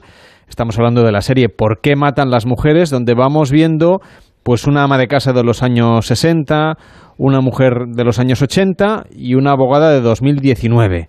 Es decir, cómo han tenido que lidiar con diferentes problemáticas, muchas de ellas comunes, en sociedades que aparentemente han evolucionado. Exacto. Y es una propuesta muy distinta a la inicial que hemos hablado, a la de Dietland. Esta, en este caso, es de HBO, la podemos encontrar en HBO y todavía, bueno, eh, van emitiendo, ya sabéis, cada semana un episodio nuevo eh, de la segunda temporada, en este caso. Es independiente de la primera, además, con lo cual es bastante refrescante, pero en ambos casos nos están explicando casos de mujeres que están muy hartas. muy hartas, por diversos motivos, por, por, por, diversas razones. están muy hartas hasta el punto de llegar a la parte criminal, ¿no? Bueno, el título en sí ya es una demostración de por dónde van los tiros, nunca mejor dicho. Claro, claro. O sea, recordemos que se llama por, ¿Por qué matan las mujeres? Eso es. No, algunas se le va un poco la mano en algún momento, pero de verdad que no es tan, tan digamos, mujeres que dicen están hartísimas, entonces se ponen aquí a asesinar a todo un bicho viviente. No, no es exactamente eso. Conforme uno va viendo la serie, enseguida te das cuenta que mm, no es exactamente que se dediquen a matar eh, por estar hartas, sino que es todo el proceso de, de pues eso, ¿no? De, de, cómo han sido maltratadas, pero siempre con un punto de vista, aunque parezca mentira, por lo que acabo de decir, muy divertido, muy sarcástico. en el fondo es, eh, como una comedia negra, ¿no? Sí, sí, sí, sí, sí, es que es lo que te iba a decir justo. Recuerda mucho a, a, ese tonillo ahí que había así como medio divertido, un poco gamberro, pero desde la elegancia la contención de mujeres desesperadas, que ya tienen unos añitos, mm. pero um, era estos personajes que incluso a veces, bueno, de hecho la figura del narrador que te va contando un poco la, el contexto de cada uno y la forja de cada uno de los personajes es exactamente el mismo. Tenemos una voz ahí y nos va explicando. Y vale la pena, es un entretenimiento veraniego que vale la pena y que, pues eso, que nos explican casos cotidianos muy interesantes. ¿Y por qué deberíamos fijarnos, o mejor dicho, en qué detalles debería, no sé, pensar el espectador o la espectadora cuando vea esta serie ¿Por qué matan las mujeres? Bueno, es, para mí es muy bonito. Eh, evidentemente es, es, algo frugal, no pensemos en un tipo de serie muy sesuda porque no lo es. Pero precisamente es la gracia de estas series, ¿no? Que en su aparente frugalidad y, bueno, en ser entretenimientos, eh, por ejemplo, en este caso concreto, hay que fijarse, yo creo que eso lo hace muy bien, sobre todo en su primera temporada, en las diferencias en las diferentes décadas. En la segunda es distinto el planteamiento, por eso hablo de la primera. Eh, no tiene nada que ver en la segunda. En la primera, eh, como tú comentabas, Carlas, son décadas distintas, los 60, los 80 y la actualidad y sin embargo hay conflictos que las acompañan plasmados de distintas formas con códigos diferentes pero son exactamente los mismos. Con lo cual es, es muy interesante. De hecho eh, hay temas que quedan, que de alguna forma se están tratando de formita, pues digamos, eh, colateral, podríamos decir, como por ejemplo el poliamor en una de ellas, que realmente no es un tema que a lo mejor te puedas ver a una serie como esta y, y está muy bien porque te sitúa muy bien en las preocupaciones de cada uno de esos contextos desde una mirada femenina, especialmente. Estas dos series que hemos planteado en un principio quizás son menos conocidas para el público en general. Una sobre la que se ha escrito y se ha hablado mucho durante esta temporada ha sido Gambito de Dama, que llegó a las plataformas en, en octubre y que también tiene una visión muy particular sobre los personajes femeninos. De hecho, la protagonista es bastante enigmática, ¿no? Tiene, tiene como muchas capas que vamos descubriendo a lo largo de la serie. Bueno, de hecho yo creo que muchos de nuestros oyentes habrán descubierto a la actriz protagonista quizás, eh, imagino que no todos y todas, pero muchos de ellos a Anya Taylor-Joy por esta serie, eh, a pesar de que ella ya lleva varios trabajos seriales, de hecho, a sus espaldas. Y sí, eh, es una protagonista que en ocasiones realmente no es solamente enigmática, sino que puede resultar, eh, no diré fría, pero, pero vemos que, que, en ocasiones incluso al principio puede que nos cueste un poquito empatizar con ella. Sin embargo, yo creo que precisamente el éxito de la serie, además de que la serie tiene una factura visual espléndida, eh, desde el primer minuto y de esos extraños flequillos y peinados de la protagonista, no puedo evitar decirlo, sí que es verdad que precisamente esa, mm, ese enigma y esa, eh, lo diré, mm, esa densidad del personaje, ¿no? ese carisma que la acompaña es uno de los principales atractivos. ¿Hacia, Además, ¿Hacia dónde deberíamos orientar la mirada, digamos, para fijarnos más allá de lo que es seguir la serie? O sea, lo que, lo que tratamos de plantear uh -huh. a los oyentes sobre todo es a lo mejor ya han visto Gambito de Dama o cualquiera de las anteriores, ¿no? Y, y quieren uh -huh. revisitarla. Y a lo mejor hay oyentes que no han visto ninguna de ellas y quieren verlas este verano. ¿En qué deberían fijarse para comprender, digamos, ese nivel de profundidad, para darle un poquito más de, de vuelta a, al planteamiento de la serie, traspasando, digamos, la experiencia de sentarse en el sofá y ver una uh -huh. ficción y dejarse llevar por los personajes? Claro, en el caso de Gambito de Dama yo creo que hay que conocer un poco y hay que acercarse sobre todo a los secundarios. Esta serie está plagada de buenísimos secundarios que en realidad en la relación que establecen con la protagonista yo creo que ahí está el, el particular interés, ¿no? Porque eh, eh, de alguna forma ellos también están seducidos por ese personaje que nos seduce a nosotros como espectadores y espectadoras, pero sobre todo es como todos ellos de alguna forma conforman y cierran filas eh, con este personaje.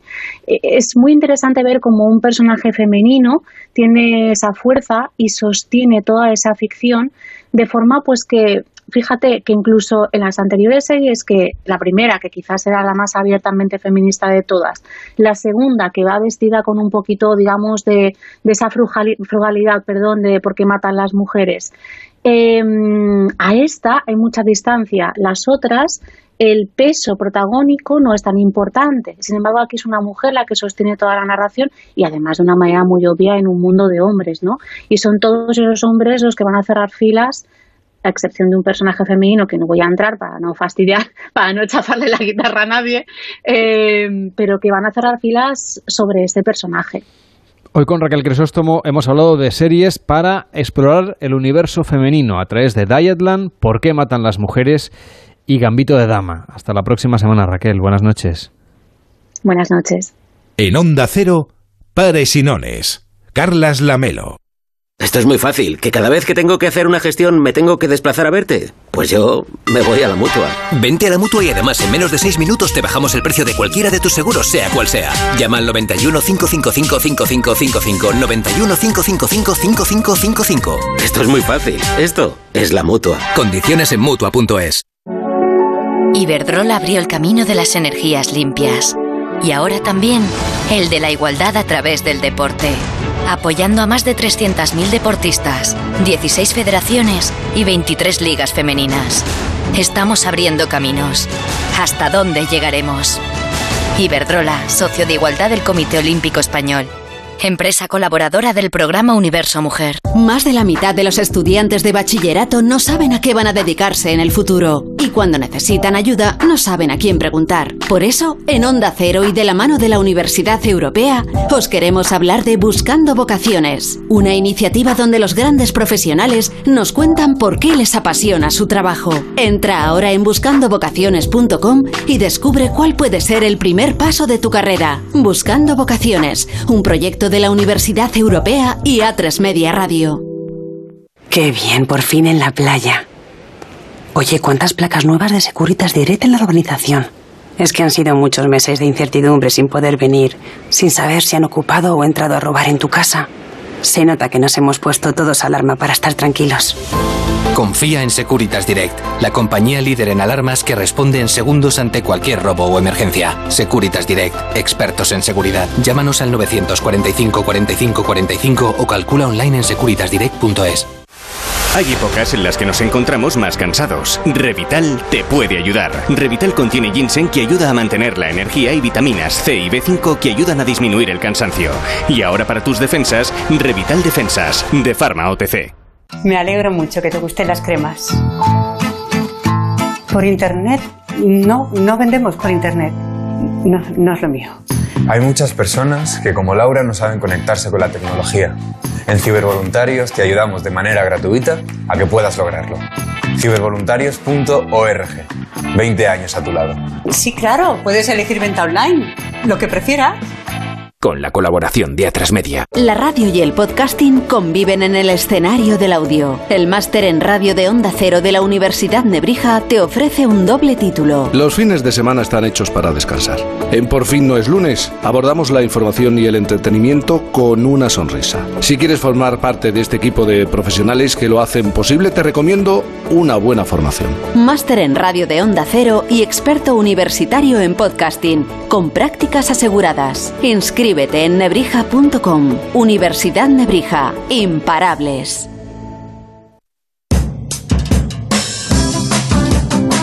Ahora comienza, en Onda Cero, Pares o Nones. El concurso de pares y nones.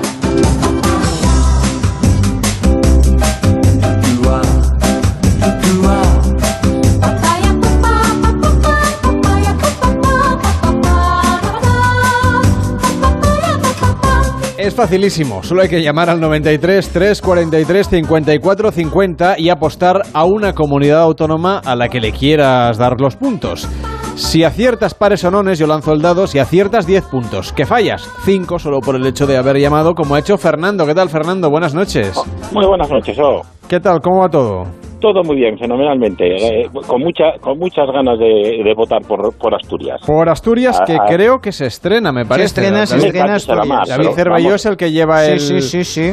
Es el que lleva el control, pero Vamos a ver. Asturias Bien, no pues. tiene ningún punto. Ahora ya tiene 5 solo por el hecho de que hayas llamado. Igual 10, hombre, igual 10. Vamos a ver, Eh, efectivamente, hombre, así me Claro. gusta. 5 Muy o bien. 10, pares o nones. A ver, me mandan que diga nones. Te mandan, ¿quién manda aquí? Bueno, la jefa, la jefa. Ah, eso, bueno, pues hoy, entonces hoy- hoy caso manda siempre. Hoy es San Celso y nosotros aquí en casa celebramos mucho el santo. Y entonces, eh, pero bueno, de todas formas, la que insinúa siempre es la jefa. Pues eh, que felicidades, a, felicidades a toda la familia. ¿O sea, es tu santo? No, yo no soy Celso. Mi abuelo, mi padre, mi hermano, mi sobrino, que es además mi ahijado, y el mejor niño del mundo, pues son todos Celsos. Así que felicidades a todos los Pues Celsos del felicidades a los Celsos que nos escuchan. Eso es, exacto. Claro que sí. Pues eh, felicidades, enhorabuena a todos. A lo, lo que queda que ya es poquito de santo, pero eh, pares o nones. Nones, nones. Hemos quedado, ¿no? Pues venga, Sí, a sí, la sí. jefa a ver si ha ganado. Toma Tres. ya. Eso es. Por lo tanto, 10 Muy bien. puntos para Asturias. Muy bien. Y enhorabuena a la jefa y a todos bien, los Celso de esa casa. Fenomenal. Muchísimas gracias. Que tengan buena noche. Igualmente, muy buenas noches. Venga, hasta luego. Hola Herminio, ¿qué tal? Buenas noches.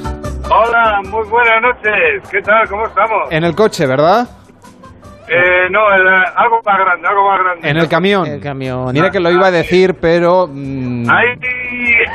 pero digo, no me voy a arriesgar, no me voy a arriesgar. Pues como ahora sí que voy a tener que arriesgarme yo, pero bueno. Bueno, el riesgo es pequeño, el riesgo es pequeño, tampoco, y el premio también. Ah, ¿Estás en, en ruta? ¿Hacia dónde vas, Herminio? Pues eh, estoy llegando, ahora mismo estoy llegando a Pamplona. A Pamplona. Bueno. ¿Y, y qué llevas en la carga? Pues automoción. Au- ¿Llevas coches? No, piezas de los coches. Piezas de coches. Ah, mira. Mm, Ah, ah, en Pamplona fábricas. Ah, En vez de llevarlos enteros, los llevamos a trozos para ir haciéndolos enteros, poco Bueno, a poco. pues está muy bien. Eh, porque la pieza Claro. de coche, eh, a ver si, si encuentras la pieza del aire acondicionado Sí. nuestro que viene de Alemania. Ese nos interesa. Esa nos interesa. Bueno, para eso no es, Herminio. ¿Y a qué comunidad autónoma? Porque aunque vayas hacia Pamplona, mm, no sé dónde quieres que los puntos vayan a, a parar.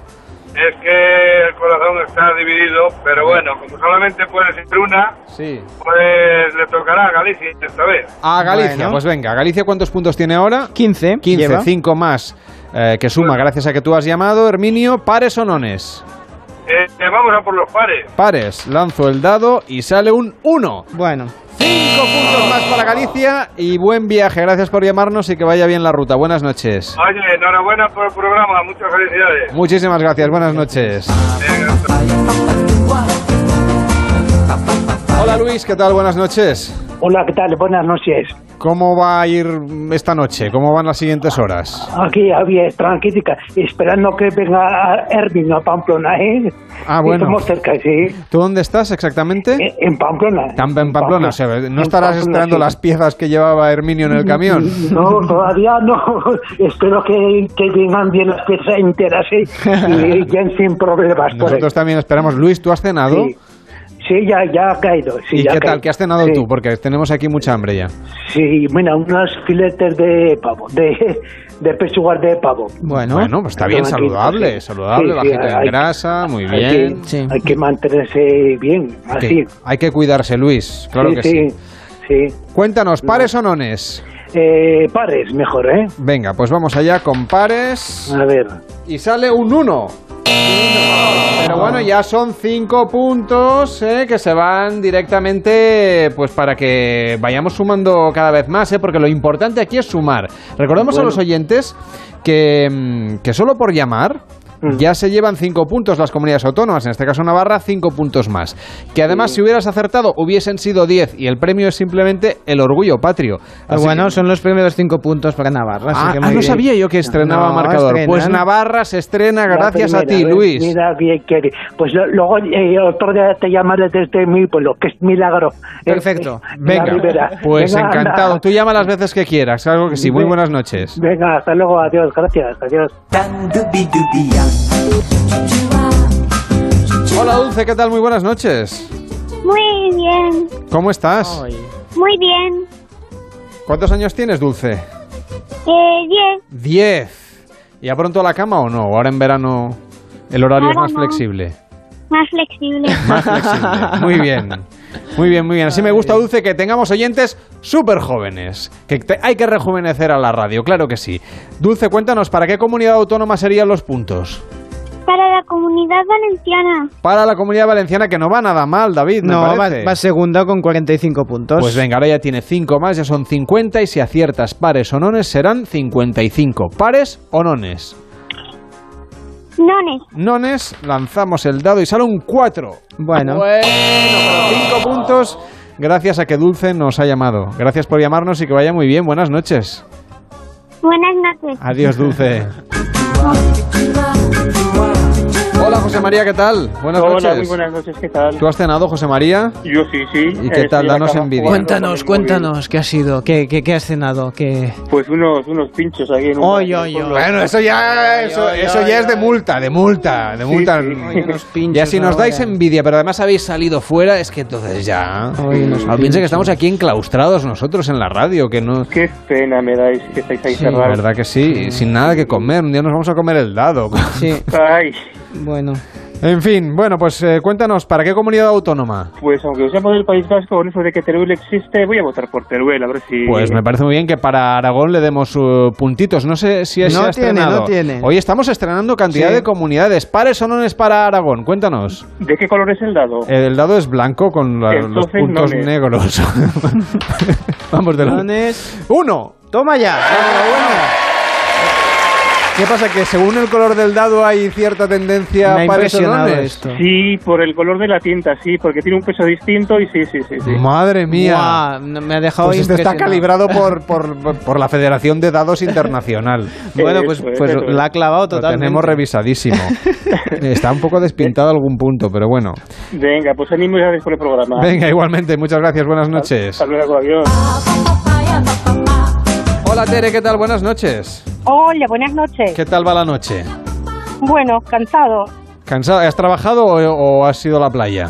¿O a descansar? No, acabamos de parar con el camión. Ah, con el camión. Bueno, pues eh, ¿y cuánto te queda de ruta? Oh, mañana, ma- hoy ya nada. ¿O ya se ha hemos acabado? parado. Venga. Y ya hemos terminado por hoy. Desde las cinco y media ya es hora. Hombre, pues sí, ¿eh? Yo me quejo, madre de Dios. Desde las cinco y media conduciendo. ¿Y a dónde vas? No, conduciendo no. Entre cargar, descargar. Bueno, claro, sí, me refiero trabajando, que, que- quería decir. Ya me imagino que, to- que tenéis que... No podéis conducir tantas horas seguidas. Cu- Cuéntanos ah, hacia dónde vas. Vamos hacia Córdoba, Hacia Córdoba. Y Tere, ¿a qué comunidad autónoma le vamos a regalar los puntos? a la comunidad maravillosa, a Galicia. A Galicia. Muy bien. ¿Y has partido de Galicia? ¿El viaje empieza en Galicia y acaba en Córdoba? Sí, señor. Bueno, pues ánimo. Que vaya, todo, que vaya todo muy bien. ¿Pares o nones para Galicia? Eh, Nones. Nones, lanzamos el dado, sale un 6. Oh, Pero ya tiene 5 puntos más. ¿Cuántos tiene ahora Galicia? 25 ya. Pues que vaya muy bien. Boas noites. buenas noches, Un abrazo. Buenas noches. Hasta luego. El teléfono de pares y nones es el 93 343 54 50. Mañana seguiremos jugando a ver cuál es la comunidad autónoma que gana a final del verano. ¿Cómo tenemos la cosa ahora, David? Ahora mismo Castilla-León 85, en segunda posición tendremos la Comunidad Valenciana con 50 puntos. La Comunidad de Madrid tercera con 30 y ha conseguido llegar al cuarto puesto Galicia ahora mismo con 25. Luego Castilla-La Mancha y Andalucía con 20. Tenemos Extremadura y Galicia con 15, con 10 Murcia y ahora Aragón. Y con 5 tenemos País Vasco, Cataluña, Ceuta y Navarra. Yo creo que el verano que viene, si hacemos el programa, lo que haremos es a ver quién cena mejor. Sí, eso también. Y ya está, está. bien. Ni Sí. pares, ni nones, ni Sí, nada. sí, Daremos sí. puntos a lo que nos parezca que cena mejor cada comunidad autónoma, porque es que tenemos mucha hambre. Este verano, no te la juegues. Pares y nones. Carlas Lamelo. Onda Cero Madrid 98.0. Ahora más que nunca tienen un propósito. Marta, Pedro, Lucía. Seres extraordinarios que con pequeños gestos, como cerrar el grifo mientras enjabonan, cuidan el agua. Únete a ellos. Descubre tus superpoderes en canal de Isabel El poder está en tu mano. Cuidando el agua, cuidamos de todos. Canal de Isabel II. ¿Sabías que la formación profesional está en alza? ESIC también le ofrece a tu hijo ciclos formativos de grado superior en marketing y publicidad, animaciones 3D, desarrollo web y comercio internacional con dobles titulaciones. Nuestra conexión con el mundo empresarial le permitirá hacer prácticas en importantes empresas. Además, estudiará en un entorno profesional y con programa de mentorización. Infórmate en esic.edu. Este año, más que nunca, necesitas descansar. Desconecta, despreocúpate, hazlo, pero sin detener tus proyectos de vida. En Vivienda 2 ponemos a tu disposición desde hace 37 años el mejor equipo de profesionales con la tecnología más avanzada para la venta de tu casa. Visita vivienda2.com y descubre por qué Vivienda 2 es la empresa inmobiliaria mejor valorada por los usuarios de Google. Vivienda 2, el 2 con número. Si la circulación en sus piernas es como un atasco en hora punta, entendemos su desesperación, como la de este taxista que quiere llegar a su destino. Venga, moveros ya, que llevo aquí una hora. ¿Será posible? Barifin, con extracto de castaño de indias y vitamina C, que contribuye a la formación normal de colágeno para el funcionamiento normal de los vasos sanguíneos. Barifin, de laboratorios. Mundo Natural. Consulta a tu farmacéutico dietista y en parafarmaciamundonatural.es. Algunos coleccionan sellos y otros son coleccionistas de vida. Cazadores que salen a por ella, que saben que hay que exprimirla antes de que se escape y cuando se escape, volver a perseguirla y no parar nunca. Si la vida es un viaje, que sea el mejor de tu vida. Del 14 de julio al 31 de agosto, un Audi o un Sportback puede ser tuyo por 210 euros al mes y entrada de 6.545 euros. Time to live, time to Audi. Consulta condiciones en audi.es. Onda Cero, Pares y Nones. Carlas Lamelo. Como habíamos prometido, en Pares y Nones tenemos una piscina, una piscina estupenda que está en la terraza de Onda Cero en Barcelona, con vistas a las Ramblas. Estoy viendo la catedral.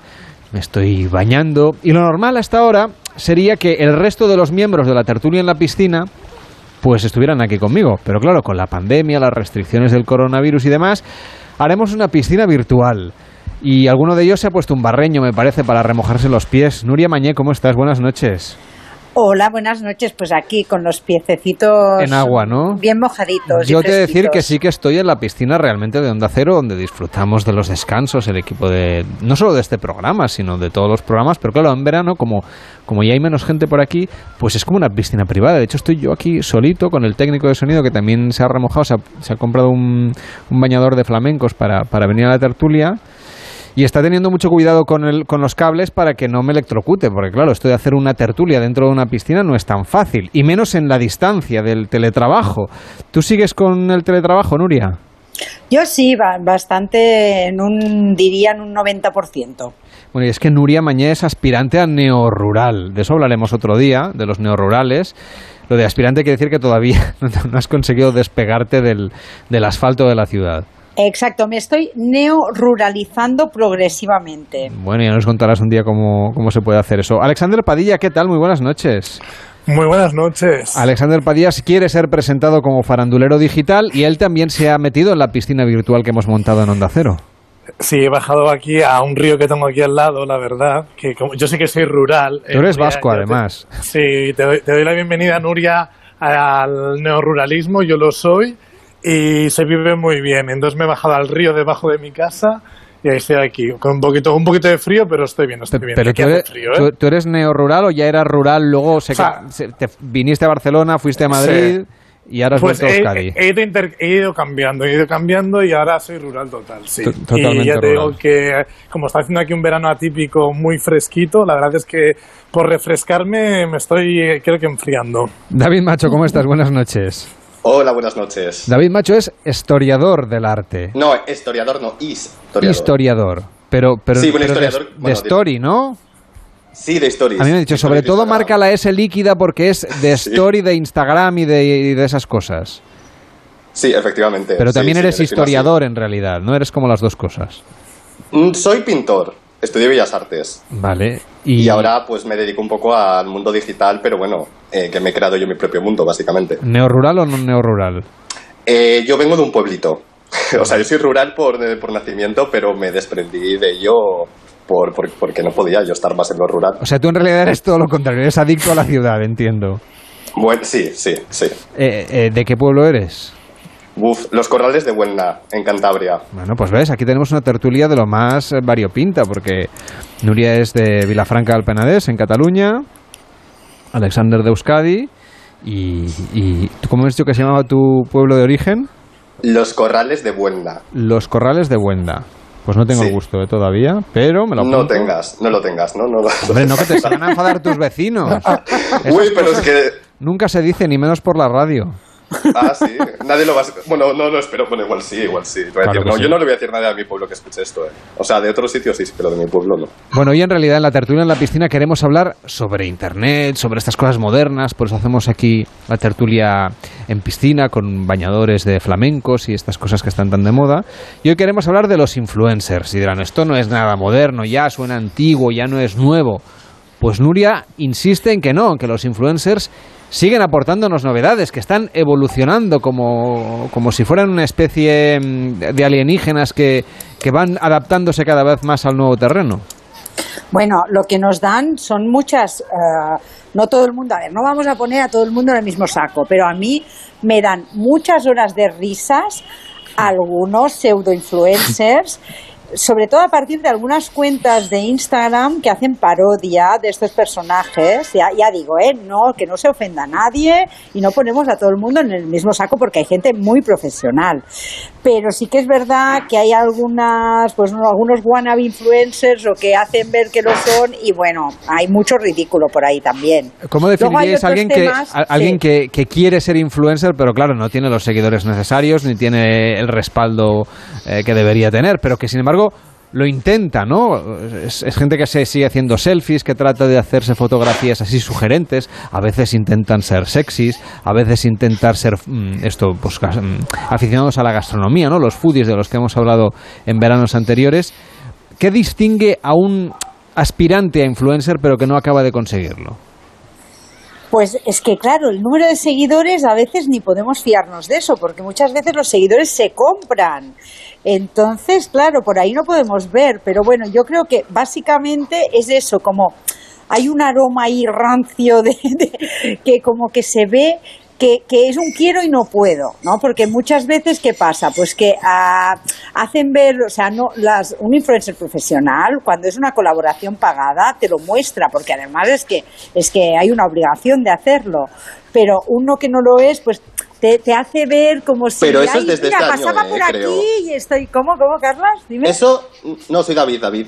Ah, David, eso, es una norma- eso es una normativa que ha salido este año, ¿eh? porque yo hice también una colaboración pagada y creo que desde enero es legal. O sea que Sí. es obligatorio ponerlo de publicidad de- con un hashtag.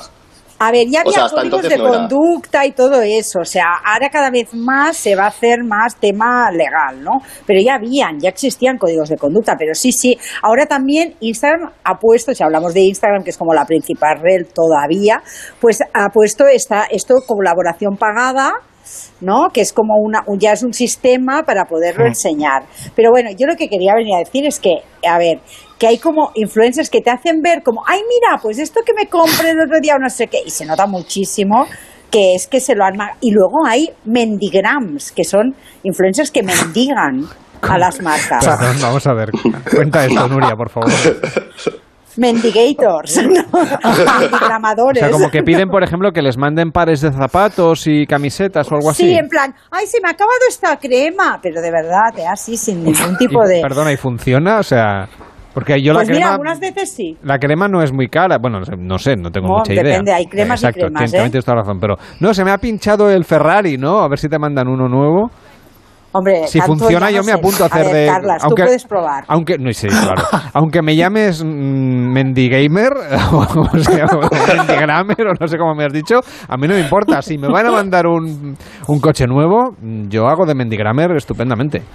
Luego hay otra cosa, y ya callo ya, y, hab- y que he hablado todos, pero que es muy fuerte que hay algunas de estas pseudo-influencers, o ellos eh, también, a veces hay parejas también, que ah, compran ah, productos en China con dropshipping, Hmm. esto de que ni siquiera ellos tienen que recibirlos, sino que ya se envía directamente a la persona que lo ha comprado, y por ejemplo, bolsos que igual están a 5 euros o a 10 euros y los ponen a 30, 40, y uz- usan, claro, las mismas fotos que están en AliExpress. Entonces, por ejemplo, hay esta cuenta de hazme una foto así, que tiene muchísimos seguidores, ahora os digo cuántos en Instagram, que se ríe de estas cosas. Y a mí esa 120.000 cuenta, tiene así. Pues me encanta, me, me da Claro, mucha pero- chicha y a David le da mucha chicha también para publicar. Claro, porque yo me hice muy amigo de esa chica en la pandemia. Cuenta, la cuenta. pandemia ya. No, ella empezó en la pandemia justo a hacer esto. Eh, creo que la cuenta surgió a raíz de un... de... Ahí, ¿cómo se llama este hombre? De Cortajarena, que tuvo un problema con un repartidor de, de tortilla de patata en Nueva York. Y él se hizo muy viral eso. Y a Perdona, raíz pero de tienes que ser primer- muy, muy momento, famoso para tener un problema de estas características. Son problemas del primer mundo Eso- total. ese tipo- no, del primer mundo y del de high level, digamos, porque no en Nueva York pedir una tortilla de patatas y tener un problema con un repartidor. A ver, no es el tipo de cosas que la gente, no sé, yo creo que a, a mí no me, A ver si no te sé me pasa. no- pasaría. sí. Ya, bueno, al menos no, no sería viral. A mí al menos yo sé que no se me haría viral eso. Pues yo creo que, bueno, la cuenta esta fue a raíz de ahí. Creo que fue la primera semana porque el primer post que ella tiene, que es la de una foto así, eh, surgió a raíz de esto. Ya y en la pandemia se aburría. 146.000, casi Ah, pues ha 150.000 seguidores. O sea, aquella ya es influencer también, claro. La, la la creadora de la cuenta se ha convertido ella misma Sí. también en influencer y hace colaboraciones y tal. Pero bueno, la cuenta sigue así. Y nada, y tiene una sección, estoy viendo en, en stories destacadas, que es Mendigram, precisamente. Si Ah. vais ahí, podéis ver a O sea, todos me los Mendigramers todos los mendigramers que, que, que hay por, por, por Instagram y ver sea, a todo mí lo hay que una- piden. A mí hay una cosa que no me gusta, o sea, me encantan los influmierdes estos, o sea, porque me dan la vida y en la pandemia me han salvado de, de momentos así bajos, porque me he reído, como decía Nuria, ¿no? Pero cuando ya empiezan eh, con el tema timo, el timar ya no me mola tanto, porque entonces sí que ya los infomierdes estos me dejan de gustar, porque entonces sí que estás estafando a la gente y hay que tener también mucho cuidado con esto y, y sí que me gustaría que de alguna manera se pudiese regular. Pero porque no- como no- decía ¿nos Nuria, parece que todo el mundo tiene derecho a sentirse influyente, importante, Sí, y claro, guapo, bello y, claro, y eh, glamuroso? Eso, eh, Carlos, me parece perfecto y, y además me parece hasta divertido y yo me río de- de- con ellos y de ellos. Pero cuando ya estás jugando en, o en ese terreno de yo este bolso te lo vendo por 30 y luego lo tienes por 3 euros en AliExpress, ahí el influmierder me deja de gustar porque ya no está... Pero qué diferencia eh, hay eh, entre, lo- eh, vamos a ver, eh, entre el- que lo haga un influencer que venda bolsos por internet o que lo haga una tienda o que lo haga un, un gran hipermercado. Ya sabemos cómo funciona esto de importar productos y venderlos. Ya sabemos que no se, no se venden al precio al que tú lo has Sí, comprado. pero no, pero no, pero tú lo estás vendiendo. Bueno, pero una tienda, tú tienes la tienda, tienes... Claro, no, es que además dicen Claro, que, que lo han pagas unos diseñado impuestos, ellos es verdad que es otro. Ah, o sea, se hacen pasar por. Eso sí que me parece más grave. En plan, estos productos que hemos que he pro- producido yo tal. Y luego hay otra cosa peor, que una vez empezaron a salir unos, unos influencers de- hablando todos de una marca de apuestas o de juegos. Claro, Ah, y es ahí ya estamos entrando. Esto es muy fuerte, porque todas ponían, he invertido un euro y he ganado 987. Todos. La mi- el mismo texto, Sí. el mismo texto todos. ¿Tú te acuerdas, Sí, sí, David, sí. de eso? Sí. ¿Tú lo Yo no, yo no me acuerdo de eso. Y mira, yo no he puesto eso. Es que yo pongo muchas cosas que, que no me acuerdo que las he puesto. Soy historiador, estoy todo el día subiendo stories. No sé de dónde, no sé. Hay veces que se me olvidan. Eso lo Pero mira, hay mucho, hay Malver- Ternutimo, ternutimo no sé cuál es. Estoy viendo por aquí. Sí, sí, ahí hay un montón, hay un montón, hay un montón de... Entonces, o sea, de- para, para que la gente lo entienda, y yo también, porque estoy un poco fuera de, de- de la, de la órbita esta que estáis contando, ¿no? Pero para que lo entendamos, por un lado tenemos personas que se creen influyentes o que tratan de parecerse a los influencers digitales, de tal manera que se hacen fotografías, etcétera, etcétera, pero en realidad no tienen seguidores. Existe también un perfil que lo que hace es aprovechar para pedirle a las marcas que le regalen cosas Exacto. y que les son los funciona. Y hay algunos que además lo que hacen es vender productos que supuestamente ellos han diseñado y han producido, pero que en realidad lo que están haciendo es importarlos a través de cualquier plataforma de venta Claro. por internet. Eh, Exacto, Claro. otros timos de, de tipo de criptomoneda que estoy viendo aquí también, eh, que venden cosas de, de- de criptomonedas. Claro, si anuncian todo tipo de cosas, ¿no? Sí, exactamente, exactamente. Yo, yo creo que con esta gente simplemente lo que hay que hacer es reírte de los stories que hacen y de las publicaciones que hacen y no comprar nada de lo que venden, porque todo es bastante, huele bastante a timillo, ¿sabes? Un poco timbo todo lo que hacen, pero bueno, yo los veo, los consumo para reírme de lo que hacen, de las mierdas ah, y, y muchas utilizan a sus novios también, rollo, los meten ahí para hacer el circo, que eh, a mí me divierten, pero me parece como, madre mía, qué declaración de amor hacen ahí eh, por cuatro duros, la verdad. Pobres novios estaban mejor cuando les usaban de camarógrafos. Claro, que sí. Es mucho mejor, ser- para ser pareja de, de influencer es mucho mejor si solamente hacer las fotos. Bueno, pues ha sido un placer compartir con vosotros piscina virtual. Hoy en Paresinones, David Macho, historiador del arte, por lo de las stories de, de Instagram. Instagram, sí. Gracias por acompañarnos y que vaya bien. Buenas noches. Alexander Buenas Padilla, noches. farandulero digital, que vaya muy bien, Alexander, buenas noches. Vale, buenas noches. Y Nuria Mañé, aspirante a neorural. Me gustaba mucho más cuando podíamos vernos las caras, ¿eh? pero bueno, espero que el año que viene pues ya podamos volver a recuperar la piscina normal. Que vaya bien. Seguro que sí, buenas Buenas noches. noches. En Onda Cero, Paresinones. Carlas Lamelo.